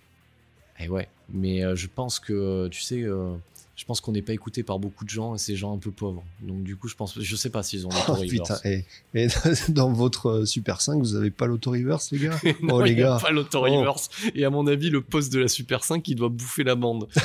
Donc ils ont deux cassettes avec une face A, une face B sur chaque cassette pour pas qu'elle soit bouffée. Donc vous, vous tournez la cassette ou si vous êtes un peu plus riche, si vous avez l'auto-reverse, vous appuyez sur le, sur le bouton qui va bien.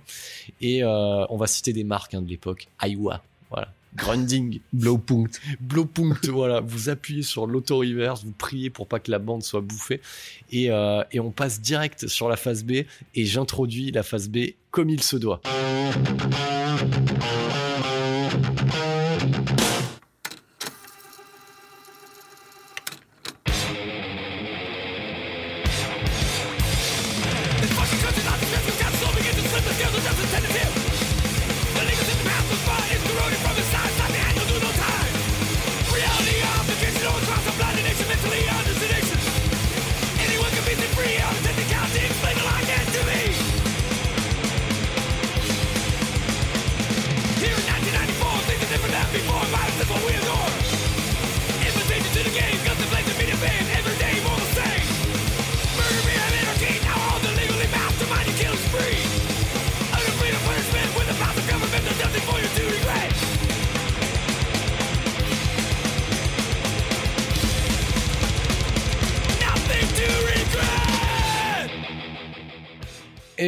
C'est une phase B qui commence bien avec du putain de trash metal par l'un des représentants du Big Four, je nomme le très grand Slayer. Alors je sais que eh ben, Slayer, euh, ben, tout le monde n'aime pas.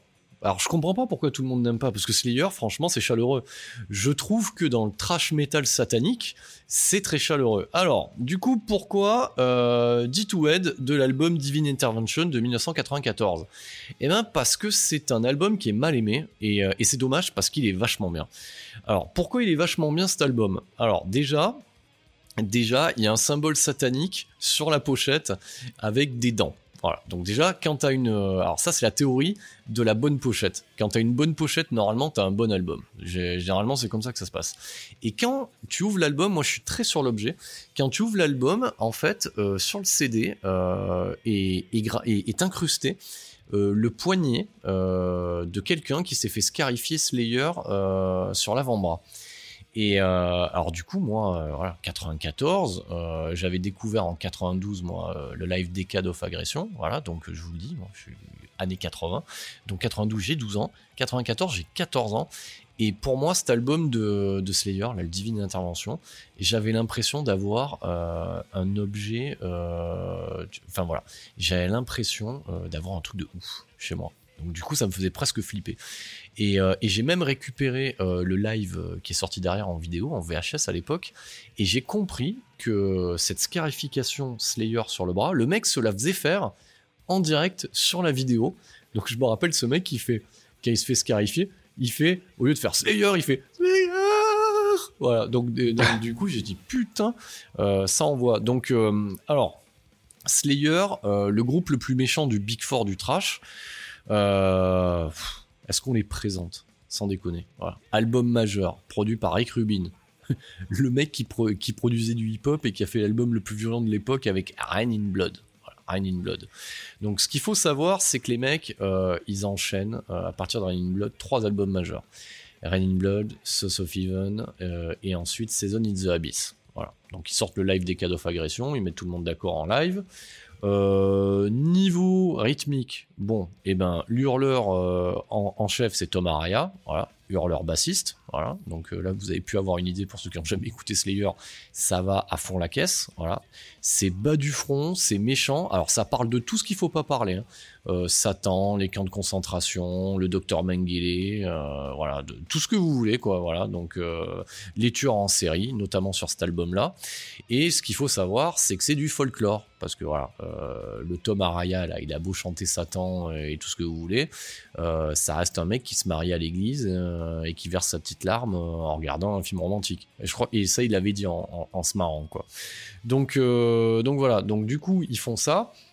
Et cet album, en fait, pourquoi je l'ai choisi? Parce que euh, il est intéressant dans le sens où euh, le- leur batteur, qui est un monument aussi de la scène métal, qui est Dave Lombardo, eh ben, se barre à l'issue du live euh, de, la, de tournée des cas of agression. Donc euh, il se barre et il le remplace par Paul Bostaff. Qui est, un, batteur avec une formation de jazz. Vous avez pu entendre le jazz là-dedans, là? C'était vachement bien. Et, euh, et c'est un sacré batteur. Il reviendra d'ailleurs. En fait, Paul Bostaff, c'est le batteur quand il n'y a pas Dave Lombardo en fait pour Slayer. Donc euh, en termes euh, en termes de groupe, alors au niveau du groupe aussi, on a Kerry King, Monsieur Kerry King euh, à la guitare, parce qu'on a deux gratteux qui sont plutôt pas mal. Donc Kerry King, il est pas réputé pour être très intelligent. Et, en fait, au fur et à mesure des albums, il perd des cheveux et il mange trop de Big Mac. Mais moi, il me fait rire parce que quand on le voit sur scène, donc il est tout chauve, tout gros, et, et je vais arrêter de citer Corentin parce que sinon ça va être très drôle. Comme m'avait dit un collègue, il m'avait dit il a un chouette pantalon en cuir et, euh, il a pris toutes les chaînes de vélo du coin et les a accrochées dessus. Donc autant dire qu'en termes de mobilité sur scène, il est assez limité. Mais par contre, il, euh, bouge euh, sa tête en faisant du surplace à la vitesse où il déclenche, où il descend le manche en fait. hein. Et de l'autre côté, on a Jeff Hanman qui était le songwriter euh, du groupe et qui est mort, hein, bien entendu. Et euh, c'est à lui qu'on doit tous les textes sur le docteur Mengele, toutes ces joyeusetés euh, sur les camps de concentration et les expériences nazies, hein, parce que vous avez compris, hein, c'est un groupe qui est très joyeux dans ce qu'il raconte, bien entendu. La paix, l'harmonie et tout ce que vous voulez. Et, moi, ça m'a toujours fait rire l'histoire de la mort de. Alors, c'est pas drôle, parce qu'il est mort, mais l'histoire de la mort de Jeff Hanman, c'est le groupe qui dit en fait, il a été piqué par une araignée au fin fond des États-Unis et, euh, et puis il est mort. Voilà. Et quelques mois après, c'était en fait, il est mort d'une cirrhose. Ah, on comprend mieux en fait. hein. Ce qui explique aussi que- Ça aurait pu, il aurait pu être français, le mec. ah, il aurait pu être français. Ce qui explique aussi, euh, moi j'ai bien aimé ce- cet hommage du groupe quand, quand il est venu jouer en concert, quand je les ai vus plusieurs fois en live, ils avaient euh, un drapeau derrière en l'honneur de Heinemann. C'était le drapeau Heineken avec euh, à la place de Heineken, Heinemann. Voilà, rest in peace. Ça, j'ai envie de vous dire, c'est la classe. Donc euh, bon, euh, bah, Slayer c'est un monument. Du coup ça s'arrête. bah, ils tirent leur révérence en 2015 avec Repentless. Et, euh, et ils ont pu utiliser en fait des, euh, des plans composés par Hadman bah, qui n'avaient pas été utilisés. Et ils avaient pris le, le gratteux en chef euh, d'Exodus. Ça, c'est pas non plus n'importe qui pour pouvoir euh, remplacer Hadman. Euh, à noter, et euh, ça c'est une spé dédicace à tous ces gros cons que j'ai vu en 2019 au, Hellfest siffler Slayer le dimanche soir. Franchement, j'avais la haine hein, ce soir-là parce que oui, vas-y, dis-moi. Non, mais ils les ont sifflés parce que c'était la dernière tournée. Non, non, Parce ils qu'ils ont s'en sifflé allaient, parce euh. que, euh, on va en profiter pour le dire, je ferai un podcast spécial Hellfest parce que Hellfest c'est devenu Disneyland et que, et que les gens sont plus occupés à faire des selfies avec les t-shirts officiels du Hellfest qu'à écouter les groupes. Voilà, donc euh, voilà. C'est vrai que, alors ça c'est peut-être un discours de vieux con, mais euh, quand t'as des mecs qui font leur dernier concert en France et qui envoient, parce que moi je le dis, le concert ce soir-là, j'ai des frissons, les mecs ils ont pas débandé pendant, euh, pendant plus d'une heure et demie. Ils ont envoyé, euh, même en termes de, de, de prestations scéniques, euh, il y avait du feu, il y avait tout ce que vous voulez. Mais il manquait plus que Satan sur scène et euh, ou le Dr Mengele, on était bon. Et, et ces bandes de connards, ils ont sifflé pendant tout le concert. Et, et pourquoi je te dis que c'est des connards? C'est parce que même à Raya, j'avais de la peine pour lui, le moment de solitude. Il a essayé de parler en français et, et de dire, voilà, c'est notre dernier concert en France. Il y avait des blancs et, euh, et les gens après sifflaient. Donc, euh, donc à, ces gens- sifflaient parce tristes. hein. C'est- ah, donc à ces gens-là, allez bien, bien, bien, mais alors bien, comme il faut, euh, parce que franchement, ce qu'ils ont sorti ce soir-là, et, et, euh, et en fait, euh, voilà, je fais une petite parenthèse, c'est à ce moment-là que je me suis dit que pour moi, c'était le Hellfest de trop. Voilà, c'était la, la sixième fois que j'y allais, et, euh, et, au, bout d'un moment, euh, voilà, c'est euh, dommage. Voilà, c'est euh, ce qui m'est ressorti de ce concert, c'est dommage.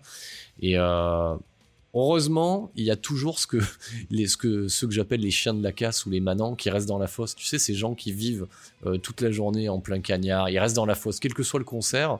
Tu sais, genre, il y a Epica qui passe, les mecs ils slament. Tu vois, ils slament, ils font des circle pits, euh, ils ont des fleurs dans les cheveux, tout ça. Ce- Ceux-là, ils font rigoler et, euh, ils rendent hommage au groupe. Et, j'aimerais bien connaître leur vie à ces gens-là. Tu vois ce que je veux te dire? Que font-ils dans la vie à part mourir dans le pit? Toute la journée donc, euh, donc voilà, donc ouvrir cette phase B avec, euh, avec du Slayer et cet album Divine Intervention, il est, euh, incroyable. Moi, je le kiffe et, j'ai même revu, j'ai même, enfin, on va dire, j'ai même réévalué cet album que j'avais pas forcément aimé parce que j'avais pas compris le, le virage qui est Diab- Diabolus in Musica, qui était sorti en pleine période d'émergence néo, début des années 2000 et qui est vachement bien. Donc vous l'aurez compris, euh, Slayer c'est très bien et Nico il aime pas Slayer donc c'est pour ça qu'il dit pas grand chose dessus. J'aime pas Slayer parce que ça va trop vite. Mais, mais quand ça va trop vite c'est bien. Voilà. Je préfère quand ça va trop lentement. moi. Mais c'est là le trash. Et tu sais que ce que c'est le credo quand même pour finir l'émission Si tu trouves que c'est trop fort, c'est que t'es trop vieux. Ah, j'ai pas dit trop fort, j'ai dit trop vite. Et ben voilà, ben trop vite c'est bien aussi. Voilà. la vitesse c'est bien. Et j'ai envie de dire, la vitesse maîtrisée c'est encore mieux et c'est le cas de Slayer. Donc c'est à ton tour pour euh, inaugurer cette phase B. Je ne sais pas ce que tu nous as réservé, mais euh, Bah justement, on, on- on- on sort du très vite pour aller vers du très moins vite, du, très- du mid tempo. du voire du low tempo, Oh putain de merde. avec un, un groupe de heavy, goth, metal qu'on écoute tout de suite.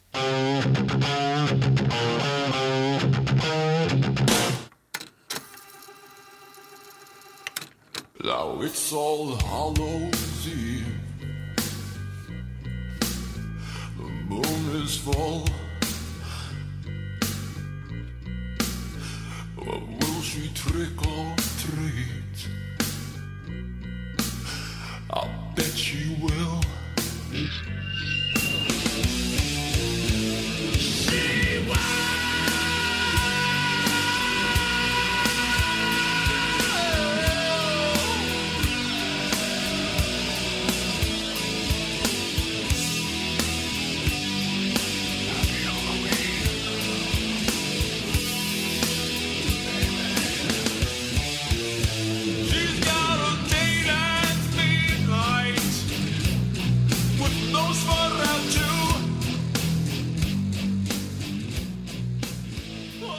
Voilà, donc typo négative, mec. Putain, et ça fait, ça fait très radio ce que tu fais, c'est génial. Et franchement, les grandes heures de. Un truc qui s'appelait quoi? Skyrock Oh, Mais qui, qui passe plus du rock en fait. Ouais. Ah, les vieux cons. Allez, vas-y, vas-y. Embraye avec ton typo. Ouais, typo, typo négative, donc euh, considéré comme un groupe de, de doom metal, heavy, goth aussi un peu, un peu. tout- Il y a un peu tout ce que tu veux. Voilà. Originaire de Brooklyn à New York. Je crois que c'est pour ça qu'il est pas, il est pas bien. C'est parce qu'il vient de Brooklyn. je sais pas. Non, je crois qu'il est pas bien parce que surtout il faisait 2m03 le gars. Putain, c'est vrai. Et- Voilà l'engin. Ah, quoi. C'est euh, Peter Steele, c'était un monstre. Je dis, je dis euh, été parce qu'il est, il est mort euh, en avril 2010 d'une crise cardiaque. Ah putain, j'allais te dire, je pensais que c'était suicide. Non, non, Chris Non, non, Cardiac. crise cardiaque. Il a été annoncé. euh, Quel âge? Euh, je, sais, euh, je sais plus. J'essaye de faire chez Nico. Ouais, non, je sais rouges. Je sais pas, mais pas bien vieux, hein, je pense que. Ah non, non, non, non, pas, pas, pas, pas super vieux, non. Euh, ouais, crise cardiaque, avril 2010, et en fait, je crois que c'est la troisième ou quatrième fois qu'ils annonçaient sa mort, parce qu'en fait, il était mort quatre fois avant, mais, euh, mais à chaque fois, en fait, c'était non, c'est, il était pas mort. Voilà. Mais, c'est très drôle parce que à chaque fois qu'il y avait un, morceau de typo dans un film, généralement c'était toujours des films qui traitaient du suicide ou de problématiques et euh, c'était tout le temps un truc comme ça. Ah bah l'ambiance est pas super rigolote, alors que les mecs ont, euh, avaient l'air vraiment euh, plutôt rigolos entre eux, quoi. Ben, il n'y a pas plus tard que quelques jours, on a, on a regardé un- une espèce de. Bah, c'est quoi C'est un live C'est un live. Ouais, c'est un live entrecoupé, euh, comme ils faisaient euh, dans les années 90, de, euh, de- de- d'extraits de, de, de, de vie sur la tournée. où les mecs font ce film en train de faire caca. Voilà, Voilà. ou ça, ou n'importe quoi, enfin, faire les pires conneries, euh, voilà. Donc voilà, ils avaient- ça avait l'air rigolo, mais à côté de ça, euh, si beaucoup de sec- second degré dans les textes de, de, de, de typo. Ah oui, euh, ça, ça, ça, ça a l'air très second degré. Eh ben oui, alors cette chanson Black Number One, par exemple, euh, on est d'accord que euh, qui va voir Typo en concert, c'est ouais, c'est du goth, c'est du euh, les mecs Alors, qui, qui aiment les trucs glauques, c'est ce genre on de, va préciser. Pour les, pour les plus jeunes, un gothique, c'est souvent. Alors ça peut être une gothique aussi. C'est souvent quelqu'un habillé en noir avec du maquillage noir et qui aime lire des livres d'Anne Rice, de préférence dans un cimetière le samedi après-midi. Voilà. Il n'y a pas de couvre-feu. Ou le a- samedi de nuit. Voilà, voilà. Et euh, ouais, mais ça, ça nécessite une lampe ou des bougies. Voilà. Donc euh, voilà, c'est quelqu'un qui aime bien ces ambiances-là. Voilà. Voilà. on- Et la musique lente et glauque et déprimante. Exactement, parce que c'est cool, c'est cool de d'écouter de la musique déprimante Voilà. quand t'es Bon, déprimé. On, on stéréotype un petit peu, mais c'est euh, Mais c'est à peu près ça. C'est à peu près ça. Et, et justement, cette, donc, cette chanson Black Number One euh, prend, Alors, je fais des, je prend fais le parenthèses. Moi, ça m'a toujours fait fantasmer les gothiques. Voilà. Les gothiques féminins. Mais, mais ouais, mais vraiment. Mais elles étaient peut-être trop dépressives pour qu'on puisse nouer une relation ou quoi que ce soit. Donc, si tu me veux bien me laisser finir, Mais non, c'est ça qui est bien de t'empêcher de parler. C'est-à-dire, on est dans un podcast de musique, moi je te raconte de la merde, parce que vous avez bien compris que j'ai rien à dire sur typo négative. C'est très bien. Allez, allez, j'arrête mes conneries. bon, alors, ça se trouve, vous préférez écouter Eddie que moi, ce qui est possible aussi et ce que je comprendrai. Mais bon, pour la petite histoire, voilà, le Black Number One, c'est la couleur de la teinture des gothiques. Et C'est- génial. Ouais. Acheter- ça s'achète en grande surface. ça, ça, je pense, ça, au Monoprix. Monoprix. voilà. Euh, pour, Monoprix, parce que pour- c'est aux États-Unis. pour ceux qui voudraient relancer la vague gothique, voilà, vous avez la référence. Merci Nico. Voilà. Et donc, il, voilà, il- on lui- la fille en question, dans, dans le, dans la chanson, lui voit les racines des cheveux. Et donc, il lui dit euh, Dye black, le, teins-les en noir, quoi. Voilà. Avec, avec du black number one. Putain, et tu viens de me redonner une. En, en fait, le mec est cool. C'était, il donne des conseils en fait. C'est, euh, c'est un influenceur. C'est- un des influenceur avant l'heure. Des conseils coiffure. Des- Mais c'est mais c'est important. En fait, le mec est bon. Le mec est bon en fait. Voilà. Et donc, tu avais toutes les gothiques, euh, souvent les, les gothiques de 16 ans, mal dans leur peau, euh, espèce de pisseuse là, qui, qui, est- qui regardaient ça, Ah, trop bien. Et, sauf que Mais c'est- ça que je on, on kiffe. se fout de ta gueule. enfin, Peter Steele se fout de ta gueule.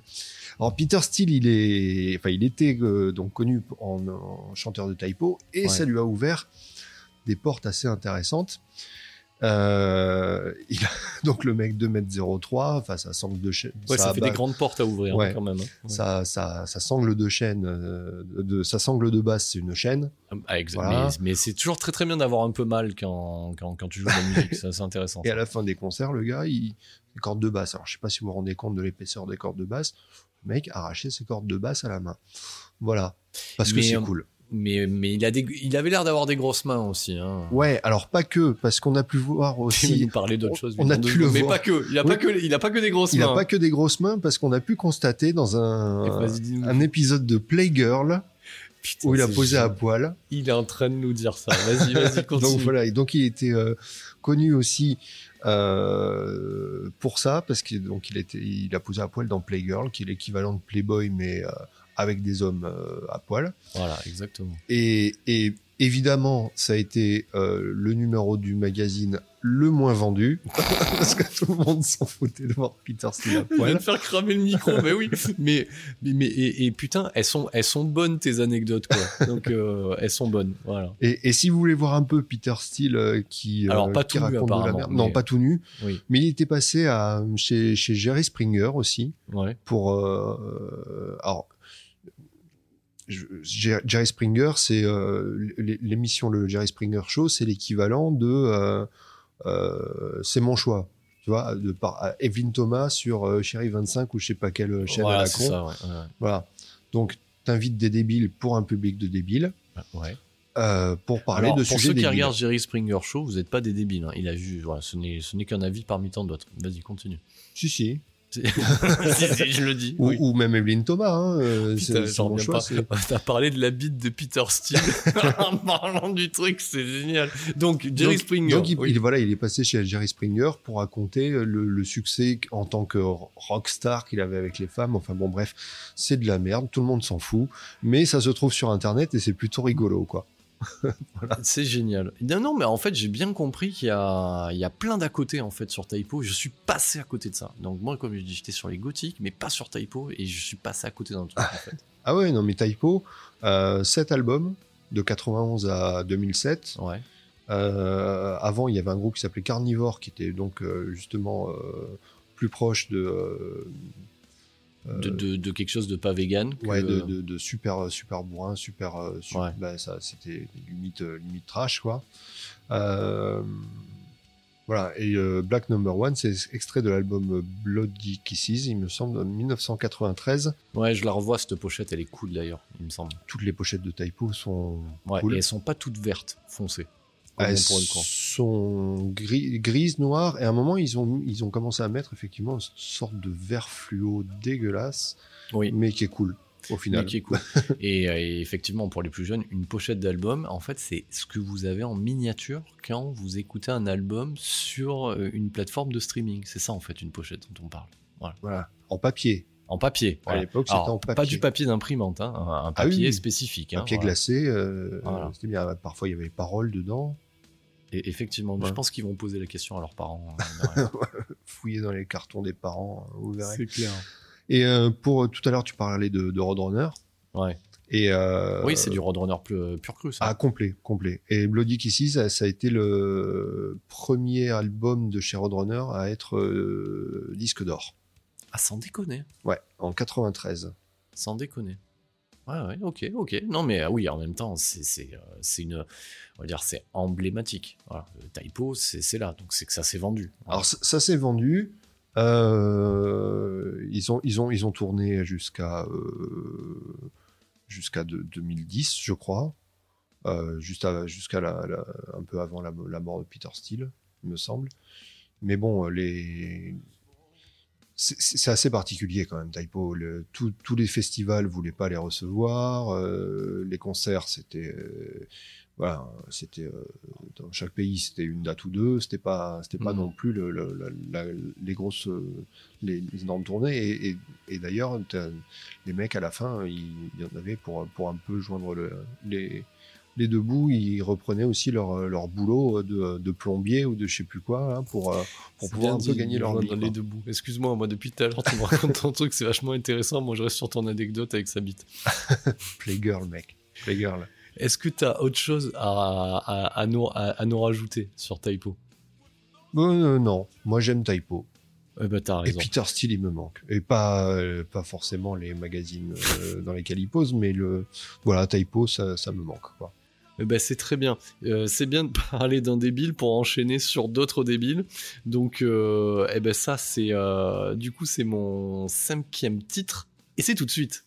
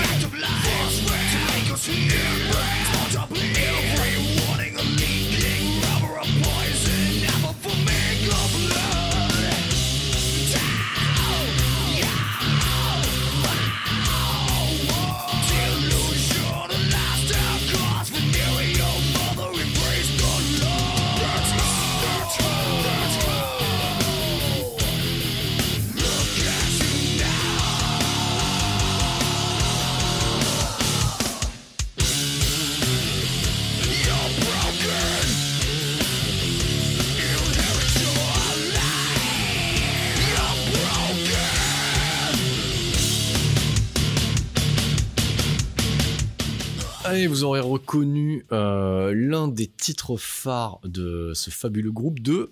Attention, c'est pas du trash, c'est pas du heavy. Là, on est dans le power metal, mec. C'est du power metal. Moi, j'ai toujours aimé ce terme-là, c'est-à-dire que c'est au-dessus, quoi. Les mecs sont en mode power.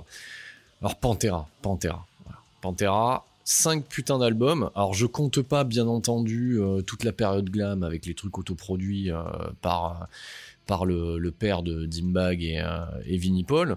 Donc, euh, donc pourquoi euh, I'm Broken? Bah, Toujours dans, dans, dans, dans, ma, dans, mon, dans mon idée de mixtape en mode, voilà, vous êtes vénère, vous voulez remettre, voilà, I'm Broken, ben voilà, je suis pété. Voilà. Alors lui, il est pas pété parce qu'il a une séparation hein, ou un divorce ou quoi que ce soit. Lui, il est juste pété parce qu'il est pété en général parce qu'il est, il est bourré, il est drogué, parce qu'il fait des concerts. Voilà, ça, ça parle de ça, I'm Broken. Donc c'est vrai que Pantera, euh, désolé d'en vexer certains, c'est pas non plus. Alors, ils ont pu. euh, je sais que Phil Anselmo a pu aborder, parce que voilà, ça c'est le frontman, Phil Anselmo, ou Philippe Anselmo aussi, voilà, euh, a pu aborder euh, toute son adolescence où il a été abusé euh, de différentes manières, donc ils ont pu traiter de certains trucs, et des fois un peu, c'est un peu bas du front, voilà, comme euh, Fucking Hostile, voilà, Let's Get Fucking Hostile, voilà, donc il n'y a pas plus à en dire.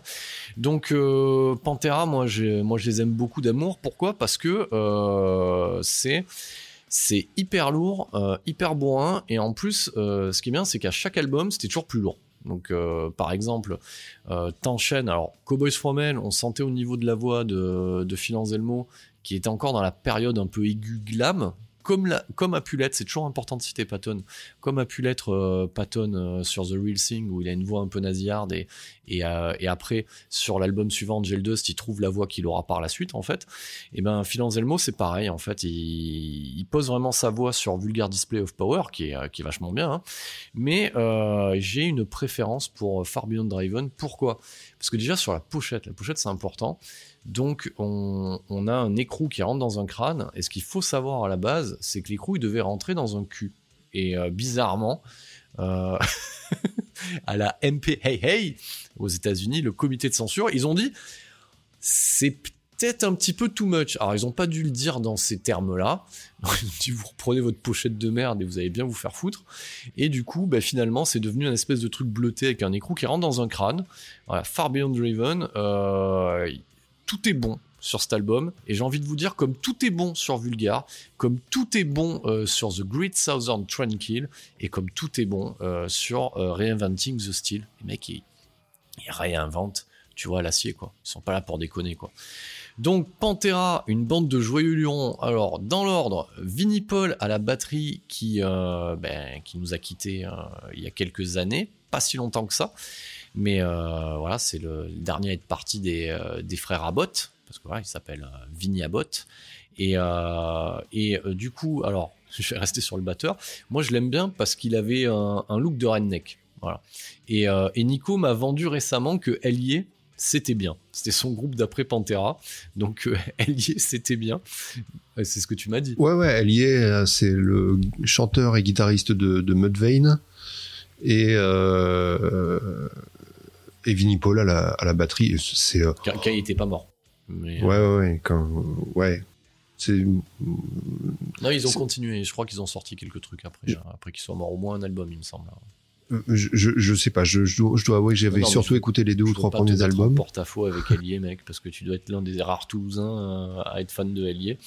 Bah, Ellié, c'est, c'est du, voilà, c'est, c'est ricain à mort. C'est, Ah ça se joue, même ça s'écoute avec euh, le pied euh, sur le retour, ou si vous avez pas de retour, mettez le pied sur la chaise, vous écoutez Ellié avec un, un chapeau et, euh, et vous bougez la tête et ça, ça envoie bien, quoi. Oui, mais c'est ce que je t'ai dit quand tu m'as fait écouter ça, parce que j'avais jamais écouté. Je t'ai dit, putain, on dirait Five Finger Death Punch, mais en moins con. Voilà, donc euh, en moins débile.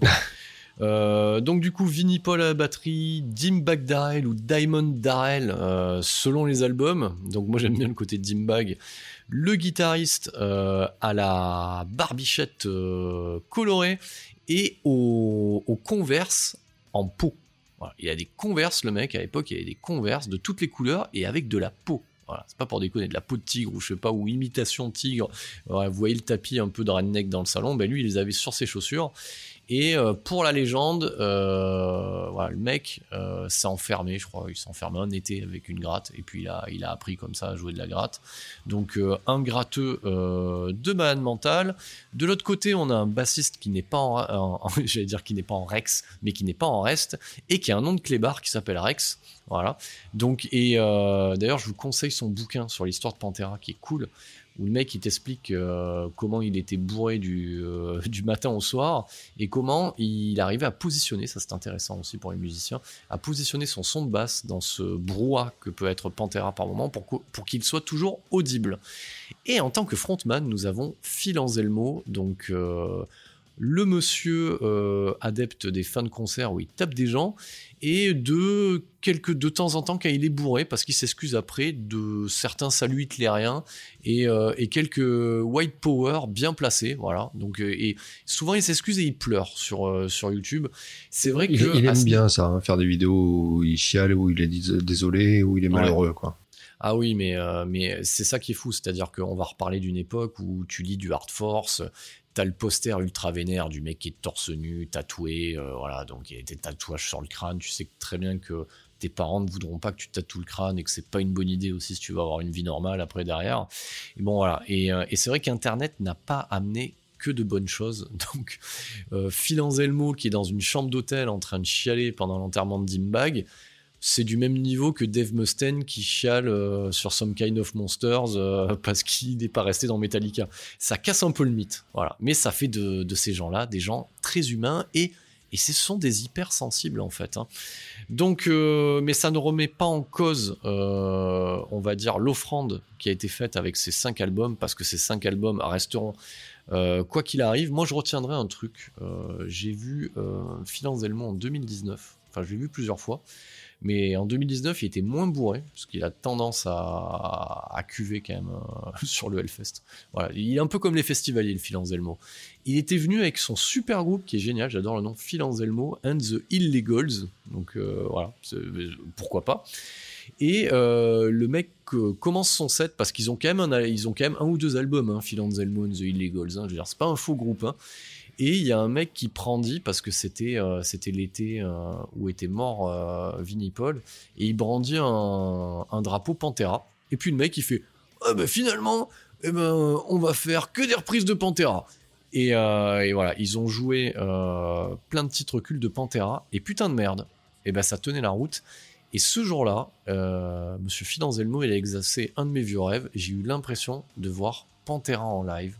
Et ça, c'est pas rien. Donc voilà, donc euh, moi j'étais sur mon cinquième titre. Il m'en restera plus qu'un pour boucler euh, du coup cette, euh, cette reco énervée. Donc je, laisse la parole à Air Général. Nico, dis-moi quel est ton cinquième titre? Alors, on va enchaîner avec un groupe que j'ai découvert au Hellfest. Et j'ai envie de dire, mieux vaut tard que jamais.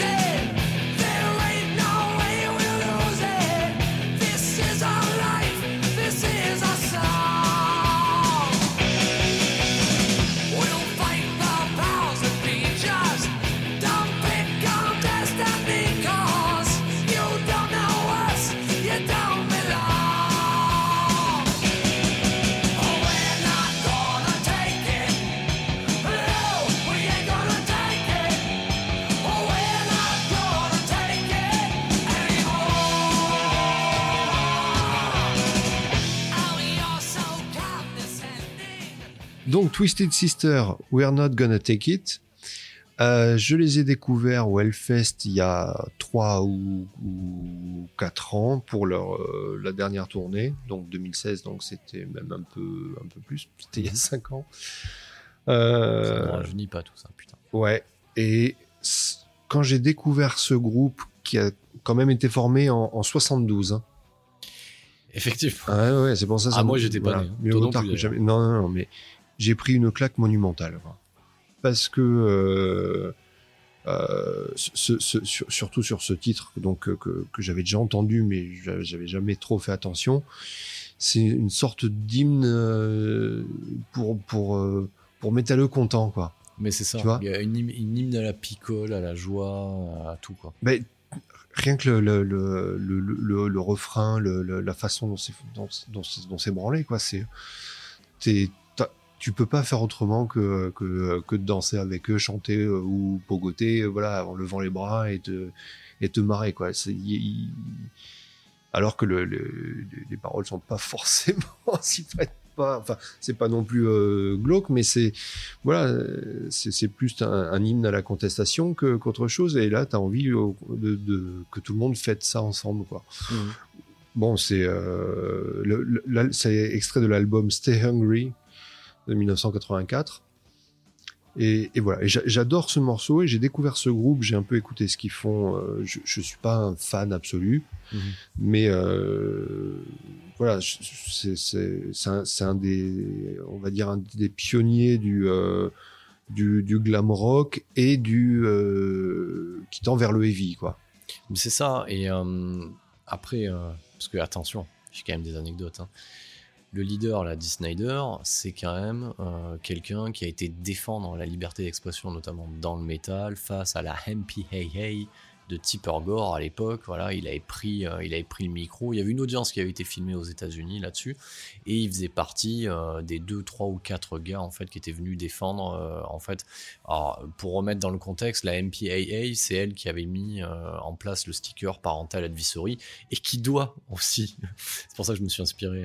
voilà, pour ceux qui savent pas, pour le logo de Metal Advisory, c'est voilà, c'est eux qui avaient mis en place le sticker et ils coupaient aussi allègrement du coup les morceaux sur les sorties d'albums, pour les sorties radio, etc.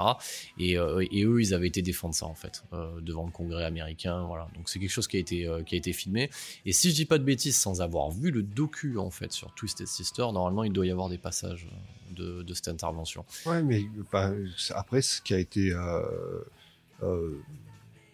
Ce, qui, est évident d'ailleurs quand, tu mets ce genre de truc, parental advisory, attention, euh, c'est pas bien, faut pas acheter ça. Enfin, c'est pas faut pas acheter, c'est euh, il y a des il y a des paroles un peu cheloues et tout. euh, voilà, et ben forcément, quand t'es minot, bah t'as encore plus envie de l'acheter, quoi. Mais oui, mais c'est là où ils ont été cons. C'est-à-dire que on, le voit aussi euh, pour le milieu du hip-hop, c'est presque la classe. C'est d'avoir un sticker parental advisory.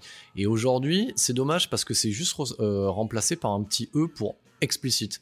Et, et d'ailleurs, euh, ce, ce même podcast Metal Advisory a son petit E explicite sur vos plateformes, sur vos agrégateurs de podcasts. et j'en suis très fier. Et, euh, et, et c'est dommage. Moi, j'aurais bien aimé avoir un sticker parental advisory, euh, explicit content ou explicit guidance ou euh, explicit lyrics, tout ce que vous voulez. C'est cool. Ouais, c'est cool, c'est clair. Non, non, mais c'est euh, la classe.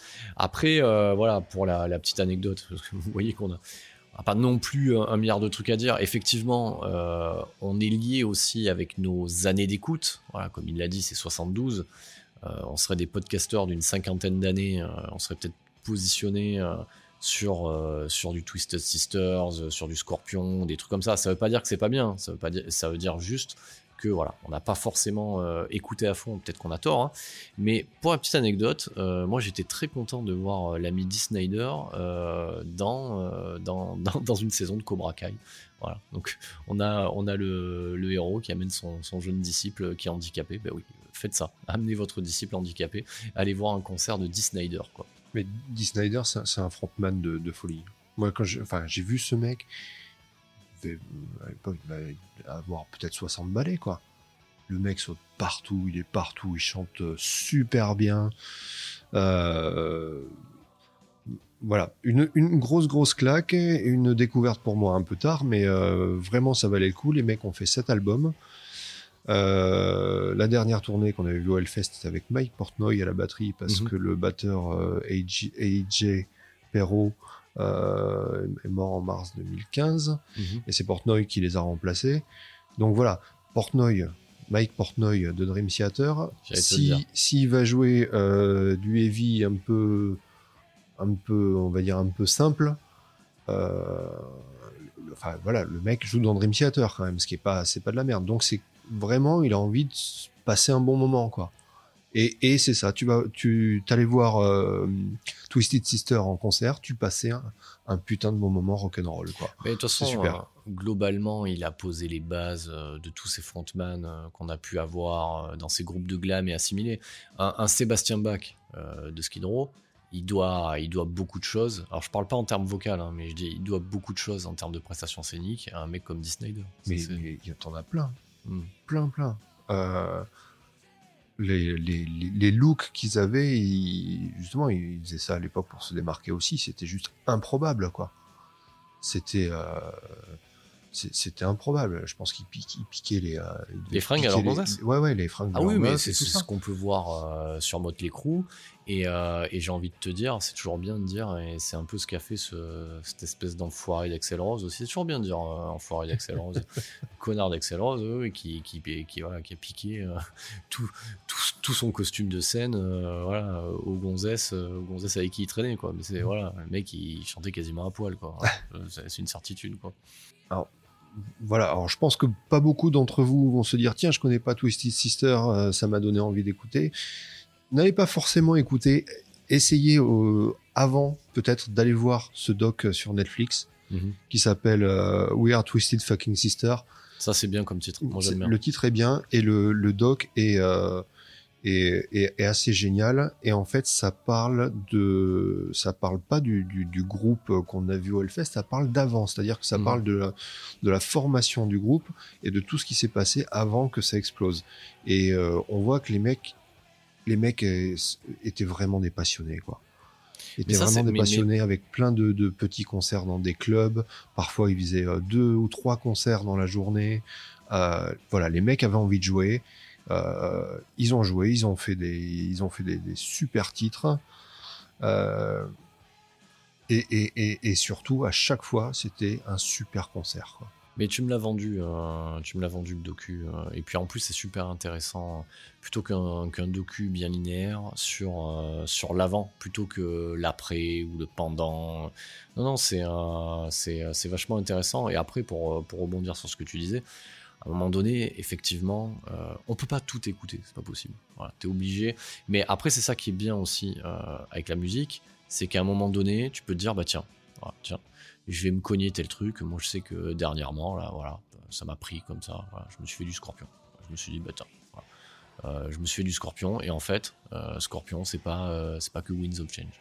C'est plein d'autres choses et c'est vachement bien aussi. Ah oui, oui, mais Scorpion, c'est. c'est, Et, puis en plus, c'est- très varié. Quoi. Les premiers albums sont euh, limite Flower Power, un peu prog. euh, euh, voilà. Et après, il y, a- eu tout, ce qu'on a, connu, les power ballades et, tout ça. C'est très très bien. Du début à la fin, Scorpion, moi, je, pareil, j'ai décou- découvert en concert, je connaissais comme tout le monde, et c'est un, groupe que je respecte énormément. Non, mais c'est c'est toujours bien de, parler de Scorpion. Euh, t'as fait quand même un bon 180 degrés. hein.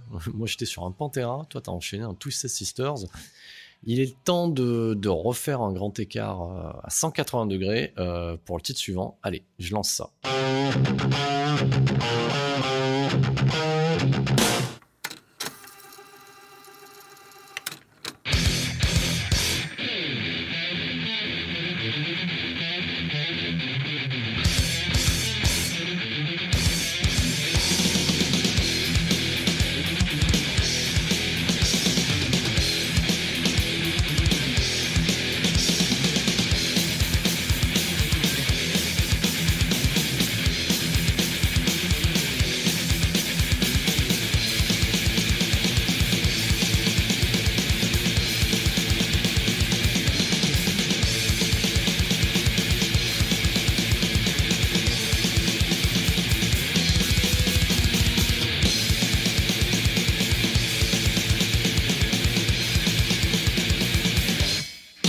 Et moi je suis sur mon dernier titre et, euh, comme euh, comme on le dit souvent hein, sur une une reco, sur une mixtape, voilà pour euh, on finit pas tout à fait la phase B de la cassette hein, parce que c'est Nico qui aura l'honneur de, finir. Moi j'ai introduit, mais je mets jette un pavé dans la mare et, putain d'intro, putain putain d'intro. Je viens de le dire, je viens de le dire deux fois, c'est vulgaire et c'est cool. Bah, pendant que aux États-Unis, il y a une bande de mecs qui se réunissent chez Rick Rubin et qui font Rain in Blood, et ben on a la réponse en fait euh, allez, on va dire trois ans après, voilà, des bandes de Brésiliens qui se réunissent et euh, ils avaient déjà sorti un album Schizophrénia et euh, ça s'appelle Sepultura et ils sortent Beneath the Remains. Voilà. Donc voilà, au Brésil, on découvre qu'on est capable de faire du putain de trash. Alors c'est dommage, hein, parce qu'ils ont jamais été assimilés au Big Four, parce que le Big Four c'est un, truc ricain, mais voilà, Sepultura c'est en place quoi. Voilà. C'est euh, c'est en place et c'est en place euh, quasiment dès le premier album. Alors bien entendu, ils ont sorti des albums un peu plus confidentiels au départ, euh, mi EP, mi démo, mi ce que vous voulez, euh, avec des titres succulents comme Morbid Vision par exemple. Voilà, donc ça c'est cool. Donc c'est la découverte aussi d'un tandem de deux frères. Donc Igor, ça c'est cool. Igor à la batterie et Max euh, du coup à la guitare et au chant. Donc euh, c'est les frères Cavalera. Enfin, à la, Et- à la guitare. À la guitare à trois cordes. hein. Et ben, et ben quand même, voilà, quand même. Et j'ai pas dit que ça sera tout le temps bien ce qu'il fait Max Cavalera, mais en tout cas, ce qu'il fait à l'époque, c'est cool. Voilà, jusqu'en 96, c'est cool ce qu'il fait. Voilà. Donc moi, moi, je suis comme ça. Donc, euh, alors vous pouvez venir me dire que Soulfly, machin, tout ça, euh, non. Enfin, ah, ah, ça n'engage que moi. Non. Euh, moi, bien entendu, hein, je me suis fait baiser comme tout le monde. hein. J'ai acheté les deux premiers Soulfly et euh, je crois que le, pire album que, j'ai regretté d'avoir acheté, c'était Primitive, euh, Primitive là, de, de, de Soulfly, espèce de phénix à la con là-dessus, là, en digipack. Là. J'ai payé ça trop cher. Je l'ai écouté deux fois dans ma vie et c'est nul. Voilà. Et, et j'ai même acheté le premier album et j'ai même fredonné des titres pourris comme Umbaba Roma, voilà, un hymne au football par Soulfly. Quelle triste époque, euh, le début des années 2000 et, euh, et le néo et tout ce qui partait en couille, hein, la Team Nowhere, tout ça. Mais on, dévie. Moi, j'aime Donc- bien Soulfly. Quoi? Moi, j'aime bien Soulfly. Ouais, mais, euh, parce que toi, t'es un connard. je plaisante, je suis pas là pour t'insulter. Chacun ses goûts. En tout cas, en 89, il balance un premier pavé qui s'appelle Beneath the Remains. Et je trouvais cool de balancer un truc ultra bourrin en mode trash. Slaves of Pain, bordel. Voilà. Donc cet album, c'est des titres qui vont pas au-delà de 3 minutes. Ça envoie. Euh, le gratteux, c'est Andreas Kisser. Il est toujours en place aujourd'hui. À la basse, on a Polo Junior, il est toujours en place. Les deux qui ont sauté, bah, c'est les Cavalera. Voilà, c'est tout. Alors, euh, Sepultura, c'est une jolie histoire, moi j'aime bien. Euh, donc c'est euh, bah, des gens qui vont gravir les échelons. hein. Donc ils vont enquiller derrière the Remains avec Arise, voilà, qui est qui qui qui, de la balle. Derrière c'est Chaos AD. À partir de Chaos AD, alors c'est toujours l'époque Roadrunner, euh, Records. Quand on met bien les choses en place, c'est c'est un- un- une mixtape et un podcast spécial Roadrunners Records quasiment. Et euh, ben voilà, ben, c'est euh, pour certains c'est la découverte. hein. Et derrière c'est Roots. Voilà, donc euh, les mecs euh, commencent euh, déjà sur AD euh, un poil sur Rise quand même hein, pour être euh, avoir un petit peu de conscience professionnelle. Ils commencent à intégrer, euh, euh, on va dire quelques éléments de musique tribale. Voilà, Une percussion, vraiment essentiellement. sur Roots. Et, euh, et ce qui se passe sur Roots, au final, euh, en 96, ça pose un peu les bases d'un certain néo-metal, en fait, quelque part. Voilà. Et Roots, bah, au final, c'est qui? Bah, C'est Ross Robinson. Comme par hasard. Voilà. Le mec qui est derrière Korn, etc. Euh, à noter, parce qu'on va pas non plus parler euh, 45 minutes euh, sur Sepultura. Alors je dis pas qu'il mérite pas, mais ça mérite un podcast en entier. Euh, faut quand même savoir que euh, dans la vieille guerre, euh, ouais Sepultura c'était bien qu'il y avait Cavalera, et euh, maintenant qu'il n'y a plus Cavalera c'est nul.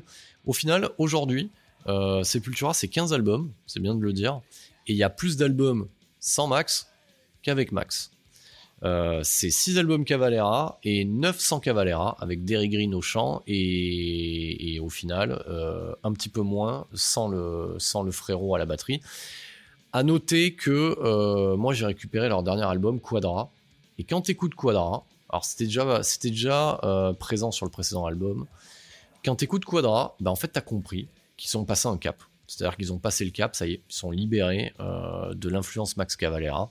Et le Derrick Green, euh, au final, il a euh, plus d'amplitude vocale. Il peut aller taper plus de choses que ce que pouvait faire Max Cavalera à l'époque.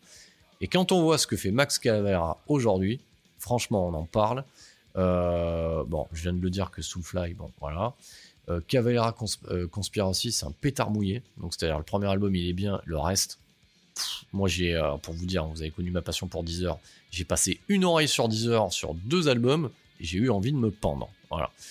Mais en tout cas, euh, il y a ce manifeste-là. Euh, moi, je conclus euh, cette phase B avec Slaves of Pain. Et toi, comment tu vas conclure Bah alors moi je vais conclure juste avec le, groupe avec qui tu es obligé de, con- de, de, de conclure une mixtape.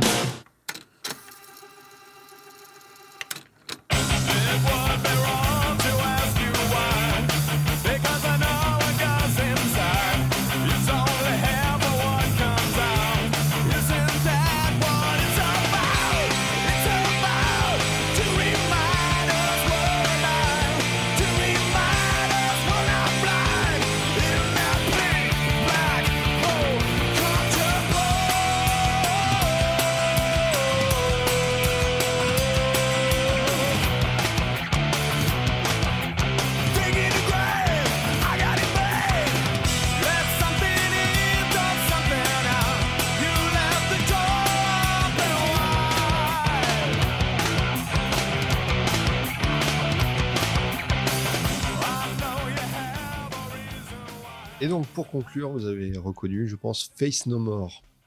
Ça, c'est bien. Ah bah oui, ça c'est bien. Ça c'est bien. Alors Face No More, c'est qui? C'est euh, C'est surtout, c'est quoi? c'est quoi C'est comment? C'est le bassiste Billy Gould, le claviériste Roddy Bottom et le batteur Mike Bor- euh, Borden. M- Mike Bordel. Mike mais, Bordel. mais- mais surtout Mike Bordin. Mike Bordin. Euh, avec euh, voilà les, les trois membres de départ, trois membres fondateurs. Il y a eu euh, Jim Martin à la guitare, euh, à- Chuck motherfucking Mosley au chant. au chant sur les deux premiers albums, Ouais. parce que les deux premiers, les deux premiers albums, ce n'est pas Monsieur Mike Patton, Et non. c'est Chuck Mosley. putain, quasiment dans chaque groupe qu'on a cité, il y a un mort. En fait. Eh ben, il, fallait, il fallait en parler des morts.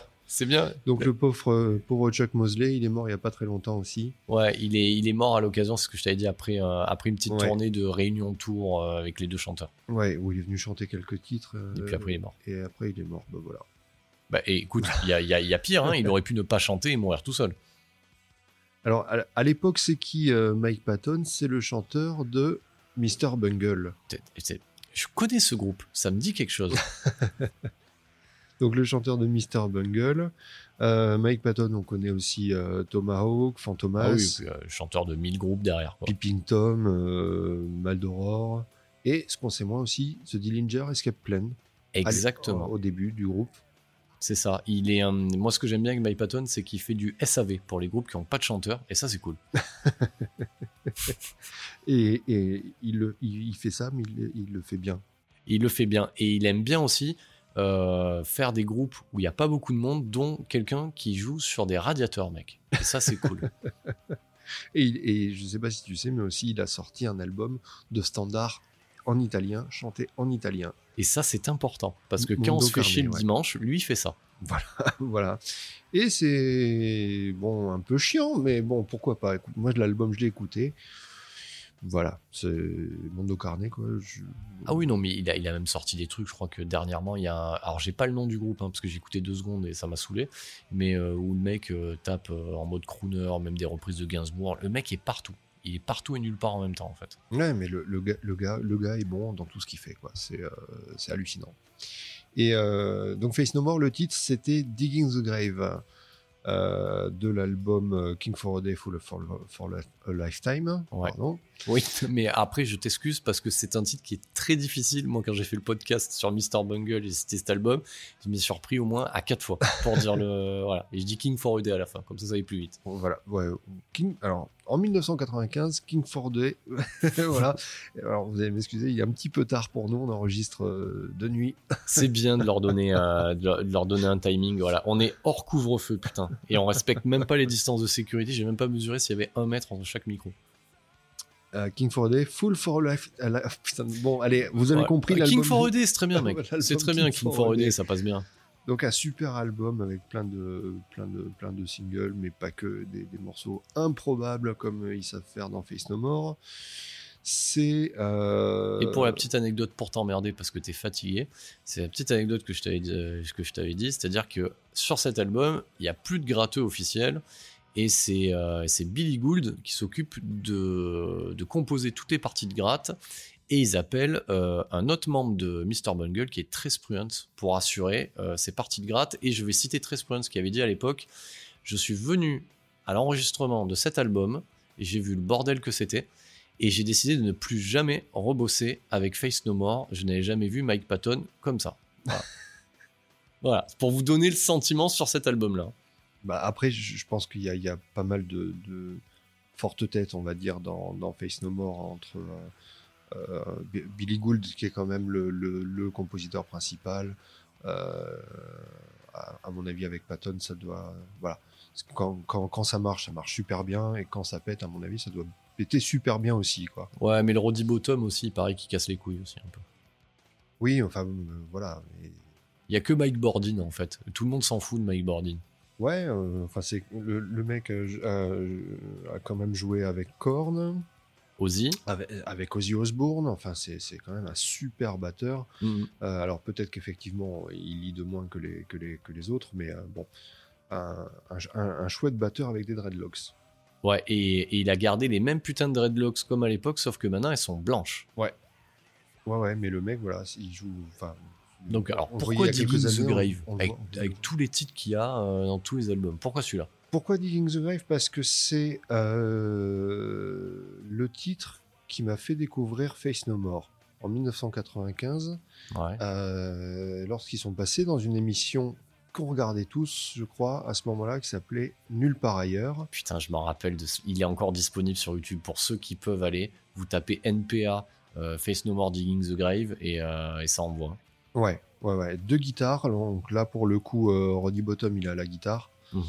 Et euh, c'est pas ce qui est le plus représentatif de Face No More, mais voilà, ça, envoie. Et puis surtout, c'est le, le titre qui m'a fait euh, découvrir le, le groupe. Après, donc j'ai acheté l'album, euh, les albums d'avant, avec euh, un des meilleurs albums que j'ai jamais écouté, quoi, est, qui est Angel Dust. Qui dit, ouais, c'est le meilleur album du monde. Je crois que, que quelqu'un a dit ça une fois. Mais il faut. Bah, enfin, c'est voilà, Angel Dust, c'est juste la branlée. Ce qui, ce qui a suivi aussi en 97, Album of the Year, est très bon. Mhm. Là, c'est pareil, ils avaient fait Achis to Achis à, À NPA à et c'était à Cannes. ailleurs, à Cannes. Sur la croisette. Ouais, Ouais. Ils étaient en costard, les mecs. ils étaient en costard. euh, et voilà, Alors, les mecs, devaient, à l'époque, par ailleurs, ils faisaient un titre pour montrer ce qu'ils savaient faire. Quoi. Ouais. Et bon, va ben, va voilà. te démerder à, à montrer l'étendue du groupe sur un titre. Ouais, ouais, non, non, mais pour, euh, pour connaître pas mal la scène, tu normalement le premier titre, tu te chauffes un peu, quoi. Mm. Voir les deux trois premiers. Euh, et là, là, voilà, il fallait faire faire ses preuves. euh, N'importe quel groupe fallait, devait faire ses preuves euh, sur un titre, quoi. Et bah écoute, pour moi, ça avait marché. hein. J'ai découvert Face No More à ce moment-là. Ils se séparent, je crois, en 98 pour se reformer en 2009 hein, pour Ouais, une série de ça. concerts. Ouais. Et en 2015 sort le, le dernier album, Sol Invictus, Qui est une pure tuerie aussi. hein. qui est bien, qui vaut pas quand même Angel Dust, euh, Oh, il est méchant. mais, mais qui, est, qui, est, qui est bien. C'est du Face No More. hein. Moi, j'en, j'en- ah, après, j'entends ce que tu me dis, mais j'ai envie de dire que chaque album de, de Face No More est, euh, est une proposition qui est complémentaire, en fait. Euh, j'a- J'arrive pas à les comparer, en fait. Pour moi, c'est, c'est comme s'il y avait un groupe différent sur. Enfin, tu vois ce que je veux te dire? C'est euh, comme s'il y avait un groupe différent par album. Voilà. Bah, de toute façon, vu, les, vu tous les, les projets de, de Patton, euh, crois que le, le- mec aime bien varier, quoi. Bah, tu m'étonnes.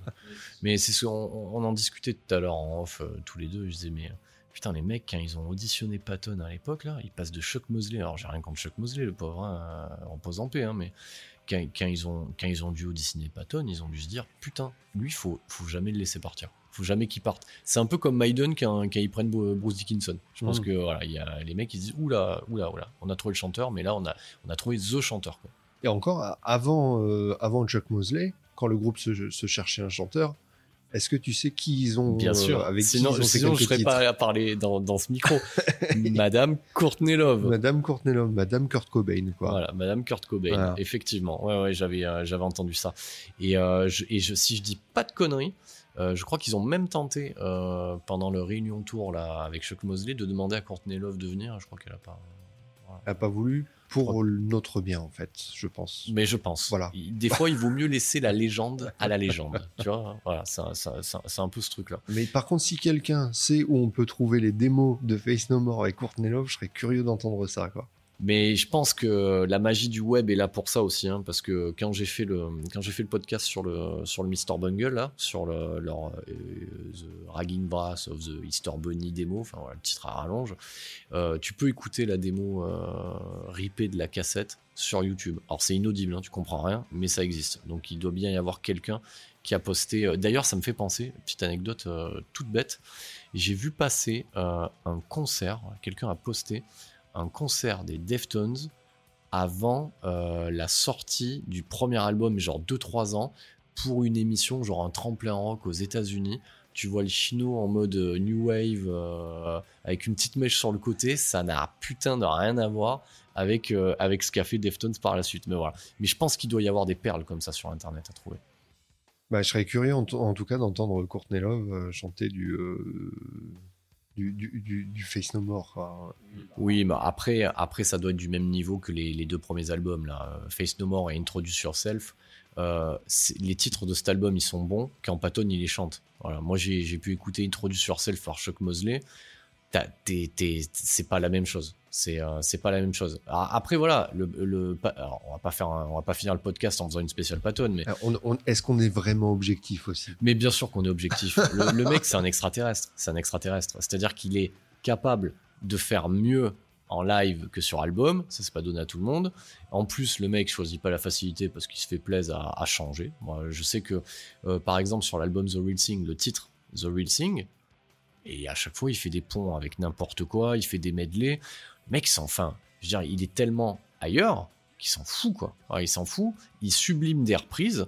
Euh, ça, je l'avais dit sur l'album de Mr. Bungle. Il, il fait une reprise là euh, de Corrosion of Conformity. Moi, j'ai écouté le Corrosion derrière. Putain, j'avais mal au cul pour eux. hein. C'est-à-dire que le mec, euh, voilà, pour lui, maintenant, les gens vont dire c'est un titre de Mr. Bungle, ça. Corrosion of Conformity, ils ont volé le titre. Voilà, ça, c'est la, marque des grands, mais il y en a, il y en a pas, gra- il y en a pas 36 des Ah comme bah, ça. Si j'ai une, une reprise de, à conseiller de, de, de, de Face No More, c'est une reprise des Bee Gees. Oui. qui s'appelle I Started a Joke. Exact. Et, euh, et putain, Patton dessus, il met une claque. il met- il met les euh, frissons. c'est- C'est extraordinaire. quoi. Il met, il, met, il met les frissons, je l'avais vu Ah sur, oui. un, sur un live euh, de je sais plus où, donc au Download, je crois que c'était au Download Festival Ah oui, c'est où- possible. où je l'ai vu, et euh, effectivement, euh, effectivement, il met les frissons. Alors, alors, arrêtez de se branler aussi sur Patton, il y en a d'autres. Le chanteur de tous les Perfect Circle, dans, dans son registre, est quand même pas mal. Ah il y en mais a- non, non, mais oui, mais la, la liste est interminable. Mais Patton, il a, il a, il a, il a cette folie en plus, ce, ce truc qui, tout à coup, au lieu de te chanter par et c'est génial. Voilà. Ah, moi, je l'ai vu à deux Hellfest d'affilée, un avec Face No More et l'autre avec Dead Cross. Euh, c'est pas les mêmes registres, mais le mec est fou, le mec est possédé, le mec est possédé. Et le mec assure tout le temps. Voilà. Ah oui, le mec, le, assure tout le temps. Et puis, puis euh, ça, c'est la marque des grands. Alors, on dit pas que c'est facile à faire, mais t'as l'impression que c'est tellement facile quand il fait le truc. T'as l'impression que, voilà, voilà, le mec est là, voilà, en place. Allez hop, euh, on joue le truc. Eh ben, j'ai envie de vous dire qu'on a passé, on a dépassé allègrement les deux heures. Donc, ça veut dire que réalistiquement, euh, on a dépassé la durée de, de la mixtape qu'on vous propose. Alors, c'est un, c'est un nouveau concept. Alors, qui est nouveau concept. Tu sais, mecs, putain, on a fait un truc où on recommande des titres, ça s'appelle une mixtape. Qu'on a inventé. On a inventé un truc, mais Voilà, je trouve que le concept est cool euh, de le symboliser avec une face A et une face B. Euh, je le marquerai sur le détail de euh, de l'épisode que vous êtes en train d'écouter, parce qu'on s'adresse à vous dans le futur. Il est temps de laisser Air Général aller se coucher. Euh, on reviendra avec une mixtape 2, alors je sais pas quand, parce que comme je vous l'ai dit, hein, j'ai j'ai du Loot Blast et... et du Psych Up à, tra- à- à traiter euh, dans, dans les prochaines semaines. Mais euh, en tout cas, j'espère que vous avez pris euh, du plaisir à écouter ce nouveau format. Et surtout qu'on vous a donné envie d'aller découvrir peut-être les groupes que vous connaissiez pas. Exactement. Mais putain, utilisez Deezer pour quelque chose, hein, pour, pour ceux qui savent pas à quoi ça sert. Je vais essayer, euh, du coup, de, de rentabiliser mon abonnement Deezer et, et, et, et, et de créer un compte Meta Advisory et, et de partager la playlist. Voilà, voilà face A, face B. Je vais essayer de voir. Ça peut être sympa. Au moins, ça me dira, tiens, je paye ce truc-là pour quelque chose au final. Et, euh, et comme d'habitude, eh ben, je vais conclure de la même manière. hein. Euh, C'était euh, l'épisode 3 de Metal Advisory. J'ai envie de te dire, si tu trouves que c'est trop fort, eh ben, c'est que t'es trop vieux. Merci pour votre écoute.